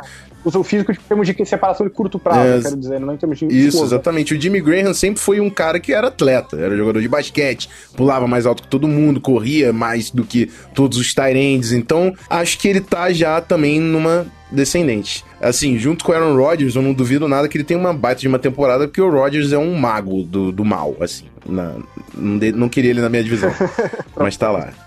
então, mas, eh, mas como Porque jogador num vácuo, também não... concordo. É? é, na conferência, né? Aí Já tô achando ruim ele ter na conferência, mas vai ser na divisão. É, aí no contraponto a você, Rafão. Tá, mas se o Rodgers que vai fazer ele parecer bom, você precisa pagar ele? Tipo, você não pode pegar um outro. Não, não tô, não tô de acordo com esse isso, contrato, né? não tô. Não, não, sim, só tô pondo nesse sim. ponto, tipo, tipo se, a, se ele pode até ser que ele jogue bem com o Rodgers, mas deve ser muito mais mérito do Rodgers. E sendo mérito do Rodgers, você consegue usar o mérito do Rodgers em outros jogadores mais baratos, né? Então, uh, embora seja aí uma. Eu vi muita gente falando sobre, eu achei uma contratação bem questionável. Felipe, fecha aí o grupo de Tyrants, Eric Ibram no Colts. É, Eric Ibram, ídolo da torcida do Lions, né, cara? Que, só que não. Gosto muito. Uma escolha.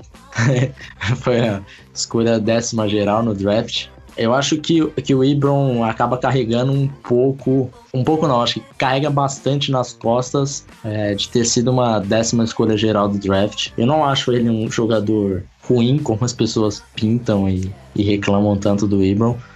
É, eu acho que ele bloqueando, ele melhorou essa temporada. Na temporada passada, eu, eu, cheguei a fazer até report dele. Foi uma das coisas mais lamentáveis que eu já vi na minha vida. E tem o problema dos drops também, que essa temporada também melhorou. Eu acho que isso se deve muito pela idade dele. O Ibram é um cara muito novo ainda, tem 24 anos. Para efeito de comparação, o Hayden Hurst, que cotado aí como um dos melhores Tyrants dessa classe, vai entrar no, na sua temporada de novato com 24 anos, quer dizer, ele tem a mesma idade que um, que um novato na temporada, então ele tinha bastante upside e, e eu acho que na última temporada ele demonstrou que ele melhorou. Só que na torcida do Lions ficou muito pesado isso durante o começo da carreira dele. É, eu acho que o, o Colts acabou pagando um pouquinho mais do que eu esperava no Ibron, até por tudo isso que eu falei de drop, enfim.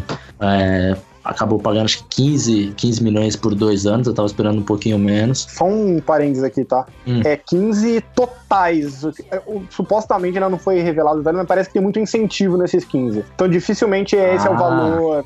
É o valor do salário, né? Provavelmente é o valor máximo. É, vamos, vamos, se, se colocar aqui um, um, um contrato parecido com o do Sherman, por exemplo, que é, tem muito incentivo se, o cara for pro, pro, pro Bowl, se for ao Pro, enfim. Então eu acho que vamos esperar né, o contrato sair.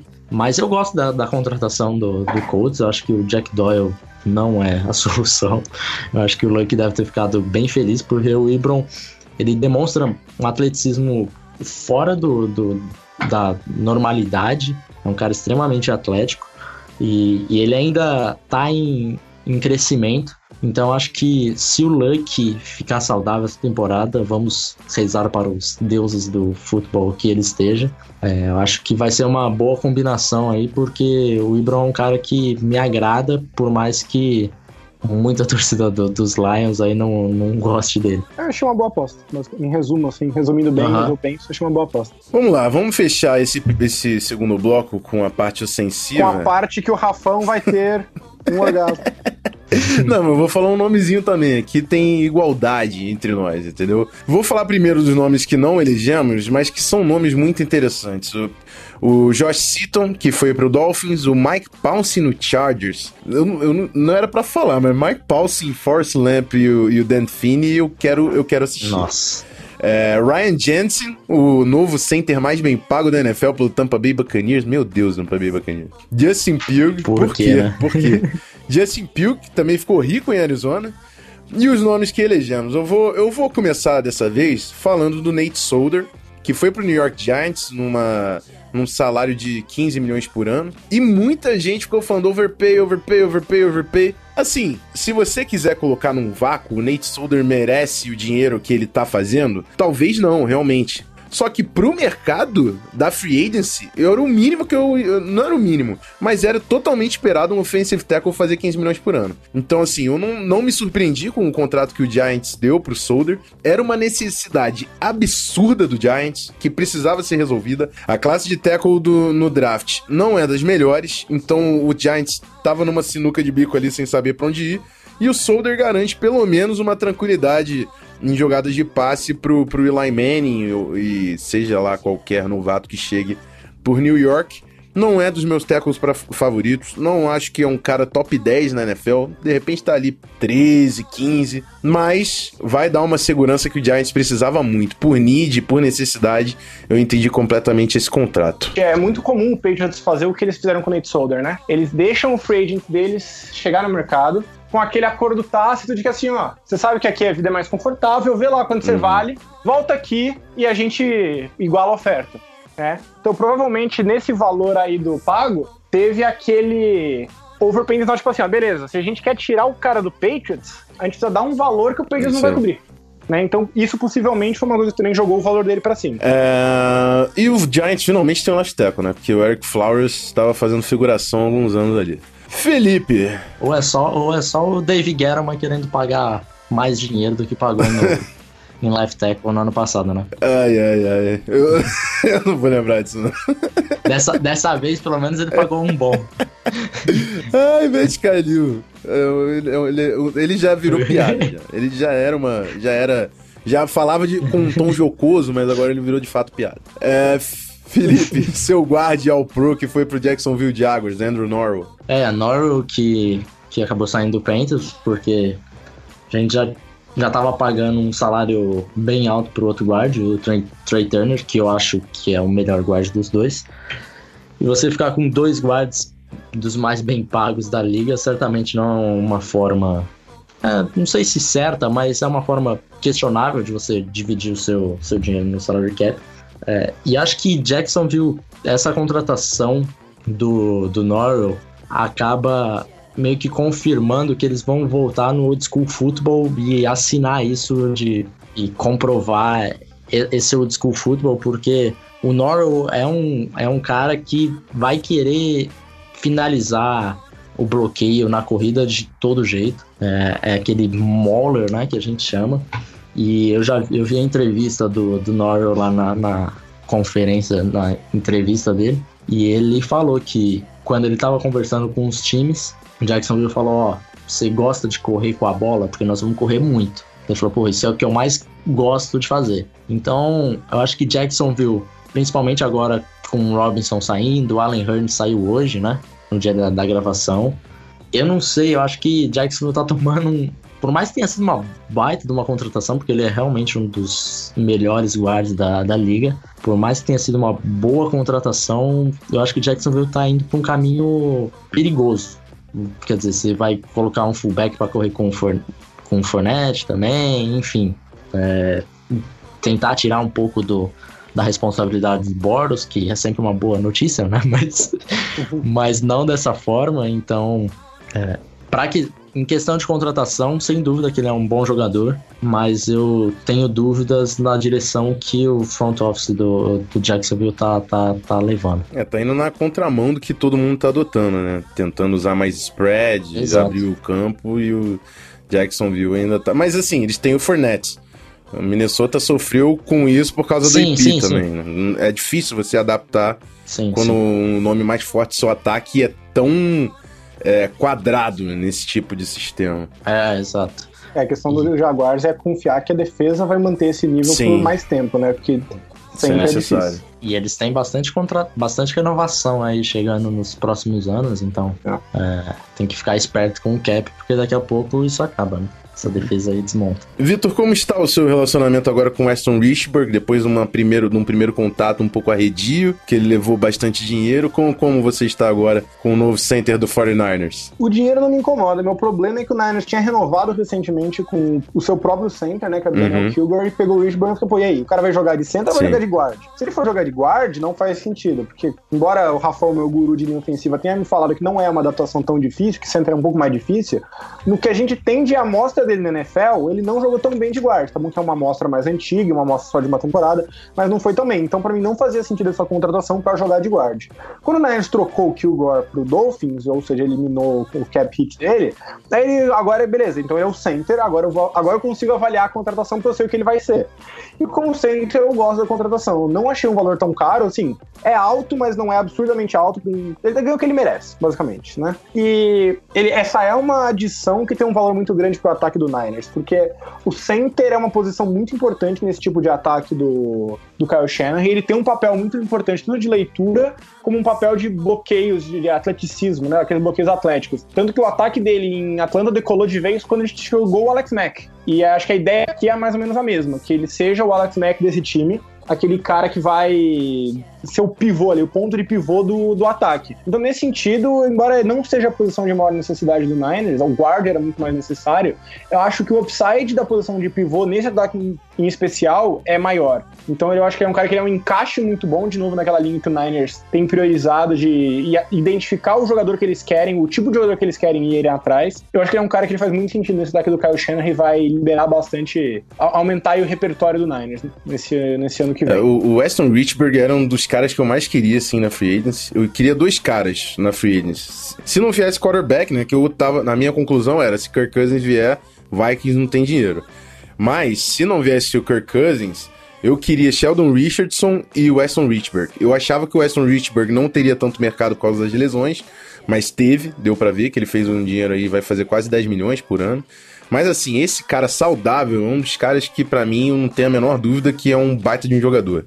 Para mim é um upgrade absurdo em cima do Kildor, não tem nem comparação. É, foi uma, para mim, uma baita adição pro Niners aí no ataque. É, eu gostei. Depois que ficou claro que ele vai jogar de, de center, que era meu, meu grande problema com essa contratação, é, eu gostei da contratação. Inclusive um amigo meu do Giants, eu fui perguntar pra ele sobre as lesões, e ele falou que ele teve a lesão no começo do ano, mas parece que ele já poderia ter voltado depois e deram uma segurada para perder um uhum. mais, né? Então, é, aparentemente não preocupa, mas sempre existe uma certa dúvida. É, né? tem o teste físico antes de assinar também, então o 49ers também não ia dar uma, uma sequelada dessa. Mas é isso. Fechamos o ataque. Vamos pro próximo bloco. O programa está longo. Vamos tentar dar uma acelerada e falar da defesa. Um nome de cada um. Depois a vinheta. Vamos lá.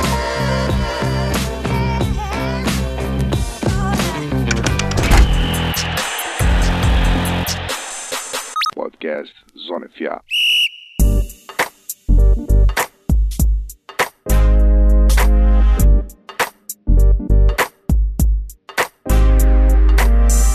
Isso aí, galera. Bloco final do programa número 38. Vamos falar dos free agents defensivos que acertaram o contrato, começando pela linha defensiva.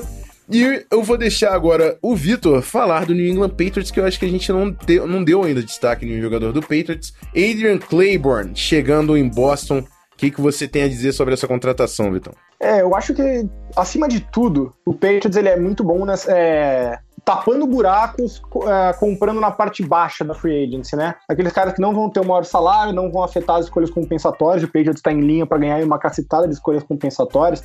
Perderam Butler, Lewis, é, Amendola, deve ter mais alguém que eu esqueci agora, mas assim, é, eles não. É uma contratação barata, de baixo risco. E eu acho que ela é muito boa, porque, primeiro, uh, pass rush foi o grande problema do, do Patriots esse ano, né? No Super Bowl isso ficou muito evidente, mas ao longo do ano já estava ficando bem claro que eles não estavam conseguindo, depois da aposentadoria do Rob Linkovich, colocar pressão no quarterback. E o Claiborne, embora o ano passado dele ele teve 9 sacks e meio, o que é um número que engana um pouco, porque acho que ele teve 6 sacks no mesmo jogo, né?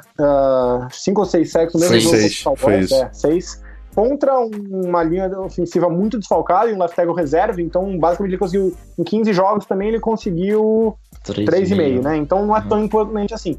Mas ele é um cara que ele não foi um titular full time, mas ele, em minutos limitados, ele é um cara que consegue gerar pressão. Então, ele é o tipo de jogador que o Patriots costuma maximizar. Aquele cara que não é tão explosivo e produtivo, então ele não sai tão caro, mas aquele cara que tem pequenos fatores em, nesses minutos limitados que te agradam. No caso dele, ele pressiona o quarterback, ele não consegue tanto sack, mas ele é bom pressionando, conseguindo hurries e knockdowns. Então ele é um tipo de cara que eu consigo ver o Patriots fazendo essa aposta baixa e colocando numa situação onde ele seja maximizado, porque é isso que o Patriots faz com 90% dos jogadores que eles contratam. Ele pode ser o Barkevius Mingle desse ano, por exemplo. Eu acho que ele é uma aposta bem válida, eu acho que ele tem um upside legal, exatamente no maior problema atual do time. Então eu gostei, gostei do encaixe nesse sentido e do valor também. Isso aí, Felipe, então fala da, da nova contratação, da nova peça defensiva do Panthers, Dontary Poe chegando para formar dupla com o Shorts, o que você tá achando disso aí? Ah, eu fiquei muito satisfeito com a, com a contratação do Poe. Sinceramente, não era um nome que eu tava imaginando na, em, em adicionar no, na linha defensiva do Panthers. Nós perdemos o Starlot Lele, que foi para Buffalo, né? Que é, que é o nosso nose tackle. E nós substituímos pelo Paul, que eu acho um jogador melhor e foi mais barato que o Lotulele. Eu acho que o Paul consegue. É, tem mais capacidade de pass rush do que o, do que o Star. E o contrato foi, foi melhor, então para mim foi, foi o melhor dos mundos ganhar um jogador melhor, com um contrato melhor. Então acho que esse, essa linha defensiva do Panthers ficou um pouco ainda melhor. Já é uma linha defensiva bem, bem sólida. Com o Kawan Short e Don Todd Poe, acho que coloca aí entre uma das melhores duplas de defensive tackles da liga inteira. É, então não tem como não gostar. Então Don Todd Poe no, em Carolina. Espero que pressione bastante o quarterback para tirar um pouco da pressão da secundária que tá desesperadora. é isso aí, é isso aí. Mas, falando de melhor dupla de defensive tackles, ah.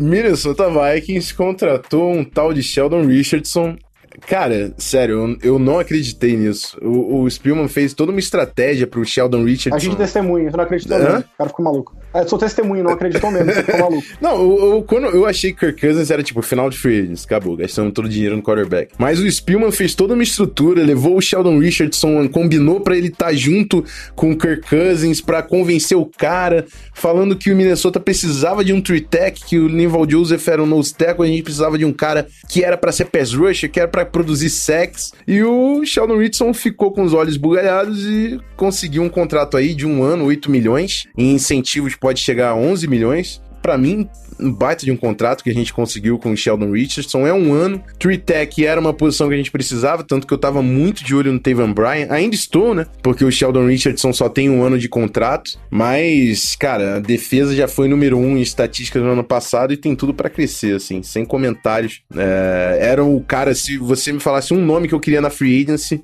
era Sheldon Richardson. E o Minnesota conseguiu garantir o cara e ainda trazer o melhor quarterback do mercado. Eu sou muito fã da front office do Minnesota. Eu sou muito fã da direção do Minnesota, assim. O cara do cap. Você é muito fã do Minnesota. Não, cara, mas assim, é porque.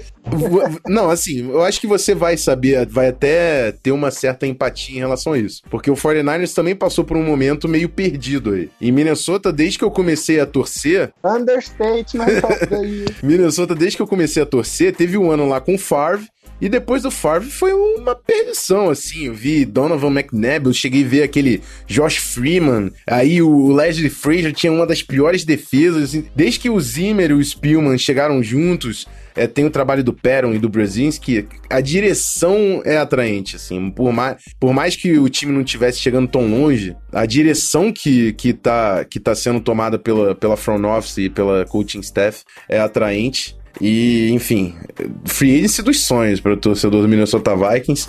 Lembrando que temos o Ndom Kansu ainda no mercado, que é um nome muito forte de defensive tackles. Ele não vai pro Vikings, tá falando? Não, eu nem quero ele no Vikings, pra ser bem sincero. Com todo respeito ao Sul, nem quero ele no Vikings. Teve um jogador aqui que foi, foi practice squad do Panthers, que acabou de twittar que ele tá indo pro, pro Titans. Ah, Duvido muito da, da minha da fonte. Não sei nem porque eu segui esse cara aí no Twitter. Mas, enfim, não sei se ele é amigo do Sul. Mas enfim. é, É, Titans. Sul e Titans e tá tendo essa, tá tendo essa, esse namoro aí, né? Aham. Vamos ver, vamos aguardar. É, o Sul tá fazendo uma volta aos Estados Unidos aí, né? Tentando visitar todo mundo. Tá, tá. Ele vai, ele vai jantar nos Estados Unidos inteiro de graça e depois toma a decisão. E aí, aposenta. Não, todo mundo sabe que o, o Sul tem bagagem. Na moral, o Sul tem bagagem. A gente sabe como é que acaba. É, outros nomes de destaque de linha defensiva, Mohamed Wilkerson também foi um, um bom nome que o Packers conseguiu adicionar à linha defensiva. Agora tem o Kenny Clark, o, o, o Mike Daniels e o, e o Mohamed Wilkerson.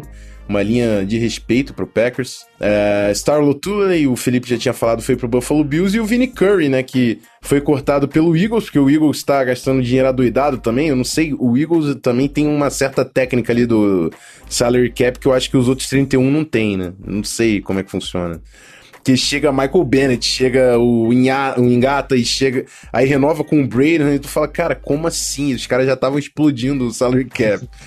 Mas é isso, o Vinny Curry foi uma da, um, dos, um dos motivos aí que, de casualties, né, do cap, foi cortado e acertou com o Tampa Bay Buccaneers e é um bom reforço, porque é um, já chega talvez sendo o melhor pass rusher ali de Tampa Bay, né? É um cara competente rushing the passer. Certamente. É, não que a, a barra esteja muito alta lá em Tampa. Exato. Exato. Mas é isso. Vamos para a segunda linha da defesa. Vamos falar dos linebackers. Começando com Demario Davis indo pro New Orleans Saints, Felipe Vieira. Eu gostei muito dessa contratação. É, eu também gostei. É, na verdade, eu odiei, né? Porque eu sou torcedor de Carolina. E lá em New Orleans, como a gente sabe, é o cemitério de linebacker. Mas eu acho que é uma, uma boa contratação, porque é, há muito tempo que eles têm feito contratação em linebacker escolhas erradas no draft.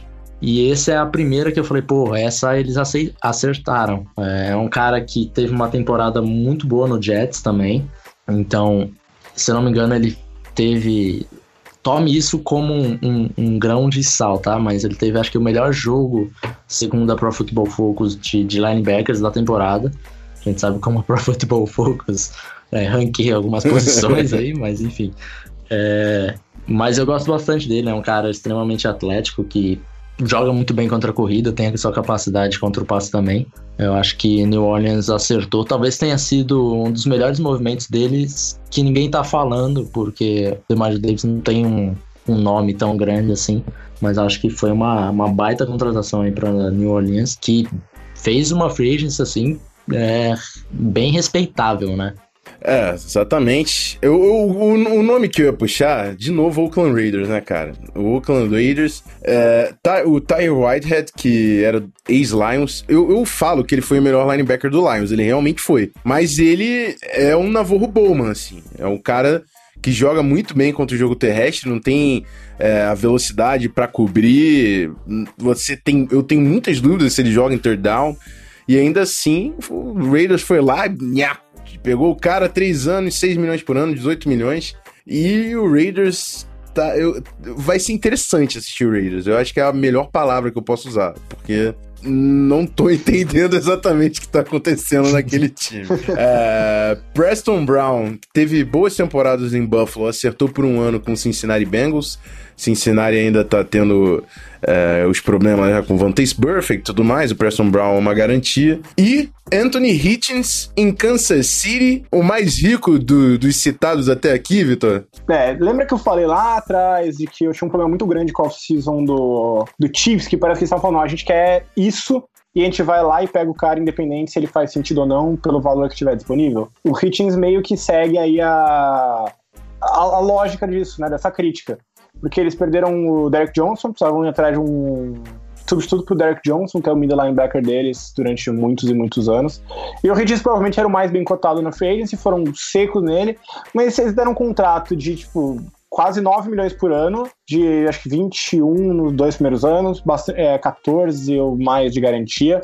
Então, assim, ele é um valor muito grande para um jogador que ele não é ruim, mas ele é aquele cara que, assim, ele parecia muito melhor quando ele tava jogando com o, o Shanli do lado. E quando o Shanli tava machucado, ele era um jogador absolutamente normal. Então, inclusive, se você separar, acho que o Bill Barno fez isso lá na, na ESPN, se você separar, tipo, a performance do a performance do defensiva, especialmente jogo terrestre, do Cowboys com o Hitchens em campo ou fora de campo é a mesma coisa, basicamente, né? De certa forma, talvez seja até um pouquinho melhor com ele fora. Não quer dizer que vai ser melhor sem ele, mas não existe realmente uma evidência tangível de que ele tem um efeito coletivo tão grande. Então, eu acho que ele é um cara ok, um bom, um nome ok, só dá pra você colocar ele de titular sem ceder muita coisa, mas sem dúvida não é um cara que vai merecer esse, esse contrato absurdo que ele recebeu aí. Então parece mais um caso do Chiefs fechar o olho, colocar a necessidade em primeiro lugar e cego no melhor nome que eles encontraram sem realmente ponderar aquilo, se vale aquilo que eles estavam pagando e se realmente ele vai ter esse impacto todo que eles estão imaginando. Eu não vejo o Hitchens sendo esse jogador, não vi ele sendo esse jogador quando o Shanley não estava protegendo ele do lado lá em Dallas. É, o, o contrato é inexplicável, assim. O Hitchens até é um bom linebacker,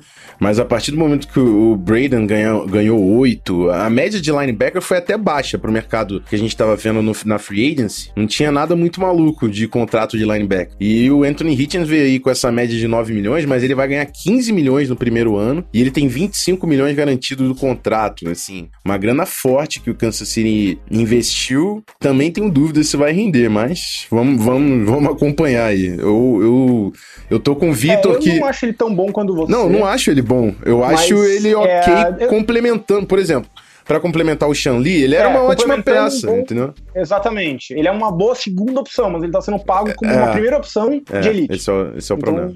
É, eu não consigo gostar. Assim, achei a off-season do, do Chiefs, embora faça sentido o, o que eles estão tentando fazer, eu acho que a execução tá sendo muito, muito deixando a desejar. Assim. É isso. Vamos pro último grupo, vamos falar de defensive backs. Uh, Truman Johnson foi pro New York Jets. É, o, o, principal investimento aí do Jets na off-season foi pro corner que tava no Rams. Uh, Richard Sherman, a gente já falou indo para São Francisco, falamos lá no bloco de perguntas e respostas. O Patrick Robinson chegando em New Orleans, ninguém vai falar, mas é uma boa contratação para o Saints. Vai, com, vai compor a secundária ali jogando de níquel. E, e, Patrick Robinson na última temporada foi um dos melhores níquels da NFL. Não sei se ele vai conseguir manter é, a performance, mas pode ser uma boa adição para o Saints. E vamos lá. É, esse é o ah. medo, né? Você pagar pelo outlier. É, exatamente. Né? Você paga, tipo, tem quatro temporadas fracas, medíocres, uma muito boa, e você paga com base na muito boa. Até achei que o valor não foi tão absurdo, mas é, eu gostei da contratação, achei um pouco ousada em termos de, de tempo e garantia. É, bastante. Até porque o Saints não tem a DL do Eagles, então vamos ver o que, que o Patrick é, Robinson vai fazer. É, mas vamos falar do Tennessee Patriots contratando o Malcolm Butler, Vitor, por favor.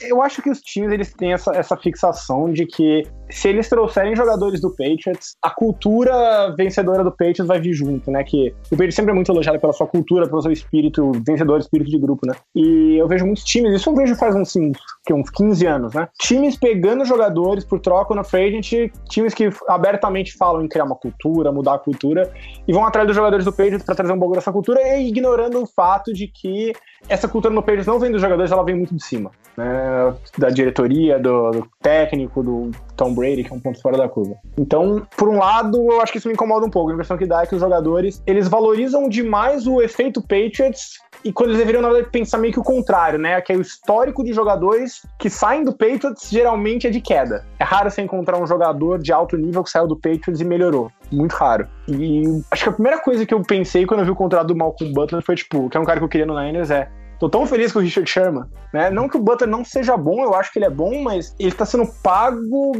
acho que mais do que ele é. E é, acho que a principal questão é, ele caiu no último ano, ele teve um ano passado bom, que eu vi muita gente atribuindo, inclusive, ao fato dele estar tá muito desmotivado com aquela questão de que ele queria ir pro Saints ou pro Texans, e o Patriots usou a transition tag, ele ficou preso, entre aspas, ganhando um salário ridículo perto do que ele ganharia no mercado. Então muita gente fala que ele jogou bem desmotivado ano passado, e realmente o nível dele caiu muito ano passado, teve aquele caso bizarro que ele não jogou o Super Bowl, embora os substitutos dele tenham sido péssimos e tal. Então eu acho que tem mais interrogações aí do que as pessoas reconhecem nesse sentido. Mas eu também acho que ele é um jogador muito bom. Então, se eu não gostei do valor e se eu acho que tem um risco que, uh, digamos assim, o, o Titans não incluiu no contrato, no valor, na extensão, nas garantias do contrato, eu acho que foi um erro do Titans. Eu acho que ele é um bom jogador e eu acho que ele vai ser, vai ser útil lá. Então, entre eles, o Adore Jackson e o Logan Ryan, o jogador do Patriots, eu acho que vai ter uma boa secundária. Aí, meu único questionamento é: você já gastou muito a gente rodada no Adore Jackson, deu 30 milhões pro Logan Ryan, você vai dar mais 60. Será que realmente é, é o problema da sua secundária está sendo investir mais? Ou será que é mais uma questão de encaixe, estilo de jogo, né? Então, eu acho que parece aquele caso do jogador que do time que pega o cara mais caro, tipo, ah, não sei qual, jogador, qual produto é melhor, vou pegar o mais caro que deve ser o melhor. Eu não sei se necessariamente é o caso. Então eu gosto da contratação, achei um pouco excessivo o que o Titans fez para trazer ele. É, e o Titans fez isso não só com os jogadores, como com o próprio Mike Vrabel, né? Que chegou ao cargo de head coach foi meteórico, já com pouca experiência como coordenador defensivo. É, vamos ver como é que vai ser essa defesa do, do Titans. É, quem chegou de coordenador ofensivo lá, vocês conseguem lembrar? Também, mas não tô lembrando. Lafleur. Lafleur, foi ele mesmo, foi ele mesmo. É, o, o ataque eu, eu gosto bastante do nome do Lafleur. O Mike Vrabel, assim, eu sei que ele é respeitado na liga, mas eu não consegui entender esse bafafá todo de ele de head coach tão cedo. Vamos ver como é que o Titans vai fazer isso. Tá cheio de, de ex-Patriots lá, inclusive o líder. é, Felipe, você pegou aí a contratação a mais recente, né? Morgan Burnett chegando em Pittsburgh. Um safety tava fazendo falta na secundária, né? Tava, tava fazendo falta e essa classe de, de safety na free agency tá acontecendo alguma coisa que eu não tô entendendo por que que só hoje, no dia da gravação, que saiu um safety que realmente era free agent, né? Tem o, o Tyron Matthew aí que você vai falar, mas ele não era um, um free agent quando começou, quando abriu o mercado acabou sendo dispensado, enfim. Tem muitos safeties ainda no mercado e eu não sei por que, que a galera não, não tá indo atrás. O Morgan Burnett recebeu um contrato, para mim, bem abaixo do que eu tava pensando. Cinco anos, nem cinco anos por, por temporada, contrato de três anos. É, é um cara que é bastante versátil e Pittsburgh tava com muita necessidade, né, na, na posição de, de safety. Era uma posição que a gente até fazia bastante mock e colocava safety na primeira rodada para eles. Eu acho que as duas maiores necessidades para eles eram safety, strong safety principalmente, e linebacker. Acho que com o Burnett meio que abafou um pouco isso, mas é, eu ainda não entendi porque tem tanto safety no mercado. A classe de safety é boa, mas não é maravilhosa a esse ponto de de querer ignorar os free agents. Sabemos que tem o Eric Reed aí que ainda é, é free agent, mas eu acho que um pouco mais pela questão dos protestos, talvez faça mais sentido, mas os outros eu realmente não, não entendo. Eu acho que Pittsburgh fez um, uma boa adição aí que estava precisando muito e não se movimentaram muito, mas pelo menos com o Burnett se movimentaram certo. Eu sempre gostei do Burnett. A questão dele realmente é que ele tinha muito problema pra ficar saudável. Acho que ele não joga uma temporada completa desde 2012. Embora ele nunca tenha perdido, tipo, sei lá, o ano inteiro, ou meio temporada. Mas sempre, sempre assim, dois jogos aqui, três jogos aqui, quatro jogos aqui, cinco jogos aqui. Isso me incomoda um pouco. Mas sempre gostei dele quando ele consegue ficar em, em campo. Uhum. É, o Steelers também trouxe o, o Bostic, né? Que é um cara com um certo upside ali. Tem seus momentos. Ele é inconsistente, mas quando ele joga bem, ele realmente parece um bom linebacker. Vamos ver se se encaixa ali. O Steelers precisa de nomes para jogar no lugar do Ryan Chase. É, o Bostic Posso que eu acho que, que diferente do Burnett, não, não muda o preço do dólar lá em Pittsburgh, não. Sinceramente, não, não acho que, que vai evitar um, um buraco no, no Não, é, sim. É, com certeza precisa de, de, de, um nome mais forte ali no, na segunda linha. É, o meu nome ficou sobrando, o Tyron Matthew, o Felipe falou, realmente não era free agent na abertura, mas o Cardinals quis lá o Perneta e acabou cortando o, talvez um dos melhores nomes da secundária deles. É, o, o Tyron Matthew ele teve aquela temporada mágica e depois ele deu uma caída, deu uma estagnada, não conseguiu é, replicar aquele jogo jogo. Mas assim, existe muito talento na defesa do Texans. Eu, eu achei que era um. Eu não achei que o, o Matthew ia, ia pegar um, um contrato de um ano, foi, foi 7 milhões. Achei que ele ia conseguir uma grana garantida legal. Mas ele foi pra uma situação assim. Achei que ele ia pra um contender também, que não acho que é o caso do Texans. Mas tem DJ Watt, tem o Ed, o, o Merciless, o, o Jadavian Clown, a pressão da linha defensiva é muito forte e isso sempre ajuda a secundária. Acho que o Tyron Matthews chega para ser um dos líderes ali daquela secundária e pode fazer realmente muito bem pro Houston Texans. Me decepcionou a grana que ele conseguiu só. Achei que ele conseguiria garantir alguma coisa a mais nesse mercado. Eu acho que até ele meio que se decepcionou, porque quando ele foi dispensado, perguntaram para ele quanto que ele estava esperando ganhar. Ele falou: É, eu e o meu agente esperamos ganhar mais dinheiro do que a gente estava ganhando no, no Cardinals. Quer dizer, ele tinha lá um salário de 14, ele embolsou 5. Eu acho que ele esperava ganhar, sei lá, pelo menos uns 10, uns 11, alguma coisa nesse sentido. Eu já acho o contrário, eu já acho que o custo baixo foi meio que a contrapartida do contrato ter só um ano, né? Porque eu vi muita gente comentando justamente o seguinte, pô, mas o Teco Texans está buscando uma recuperação do Mathieu, você deveria ter um segundo ano de contrato para você, se der certo, conseguir usar para estender o contrato dele, né? E eu acho que é mais ou menos isso, tipo, o contrato foi baixo justamente por ser um ano. Se fosse um segundo ano, se o Texans colocasse o, do lado dele essa questão, ó, a gente quer te manter por mais de um ano se der certo. Aí ele teria que colocar do lado dele como contrapartida mais dinheiro, possivelmente mais dinheiro garantido. Eu acho que é mais realmente um contrato para ele reconstruir o valor é, tinha. Foi um esquema semelhante com o do Sheldon Richardson também, né? Com 8 milhões. É assim, vou para uma situação que eu vou conseguir mostrar o meu valor e vou atacar a free agency no ano que vem para correr atrás da minha grana garantida que não rolou esse ano. Mas eu achei que ele ia conseguir já. Eu, eu me surpreendi só nesse, nesse ponto. É, eu, eu também. É, nesse sentido, eu concordo. É, mas é um, é, um, é um baita de é, jogador. Eu, eu, entendo essa contrapartida. É um baita de jogador e o Texans se deu muito é, bem. Ele saudável, que acho que foi o que, 2014, já faz um tempinho. Uhum. 2015, 2014, não lembro. Ele foi talvez o melhor defensor da liga tirando o J.J. Watt. Ele foi assim, absolutamente absurdo. Foi, foi. Aí ele rompeu o ligamento e até agora não, não voltou para aquela forma, né? Eu acho que é um daqueles caras que vale a pena questionar se algum dia vai até, por mais que me doa dizer isso, porque eu gostava demais de ver ele jogar. Ainda tem esperança, mas eu acho que ele ainda pode, mesmo que ele não volte a ser aquele cara all-world que ele foi no passado, ainda acho que ele pode ser um jogador sólido, mas eu não sei se aquele jogador ainda, ainda existe depois de três lesões graves. Isso aí. Que, rapaz, foi, muito, foi muita gente, hein? Foi muita gente, mas fechamos aqui o bloco de defesa. Vamos pro encerramento que tem, tem parabéns? Tem parabéns, eu acho, hein? Vamos lá, daqui a pouco a gente volta.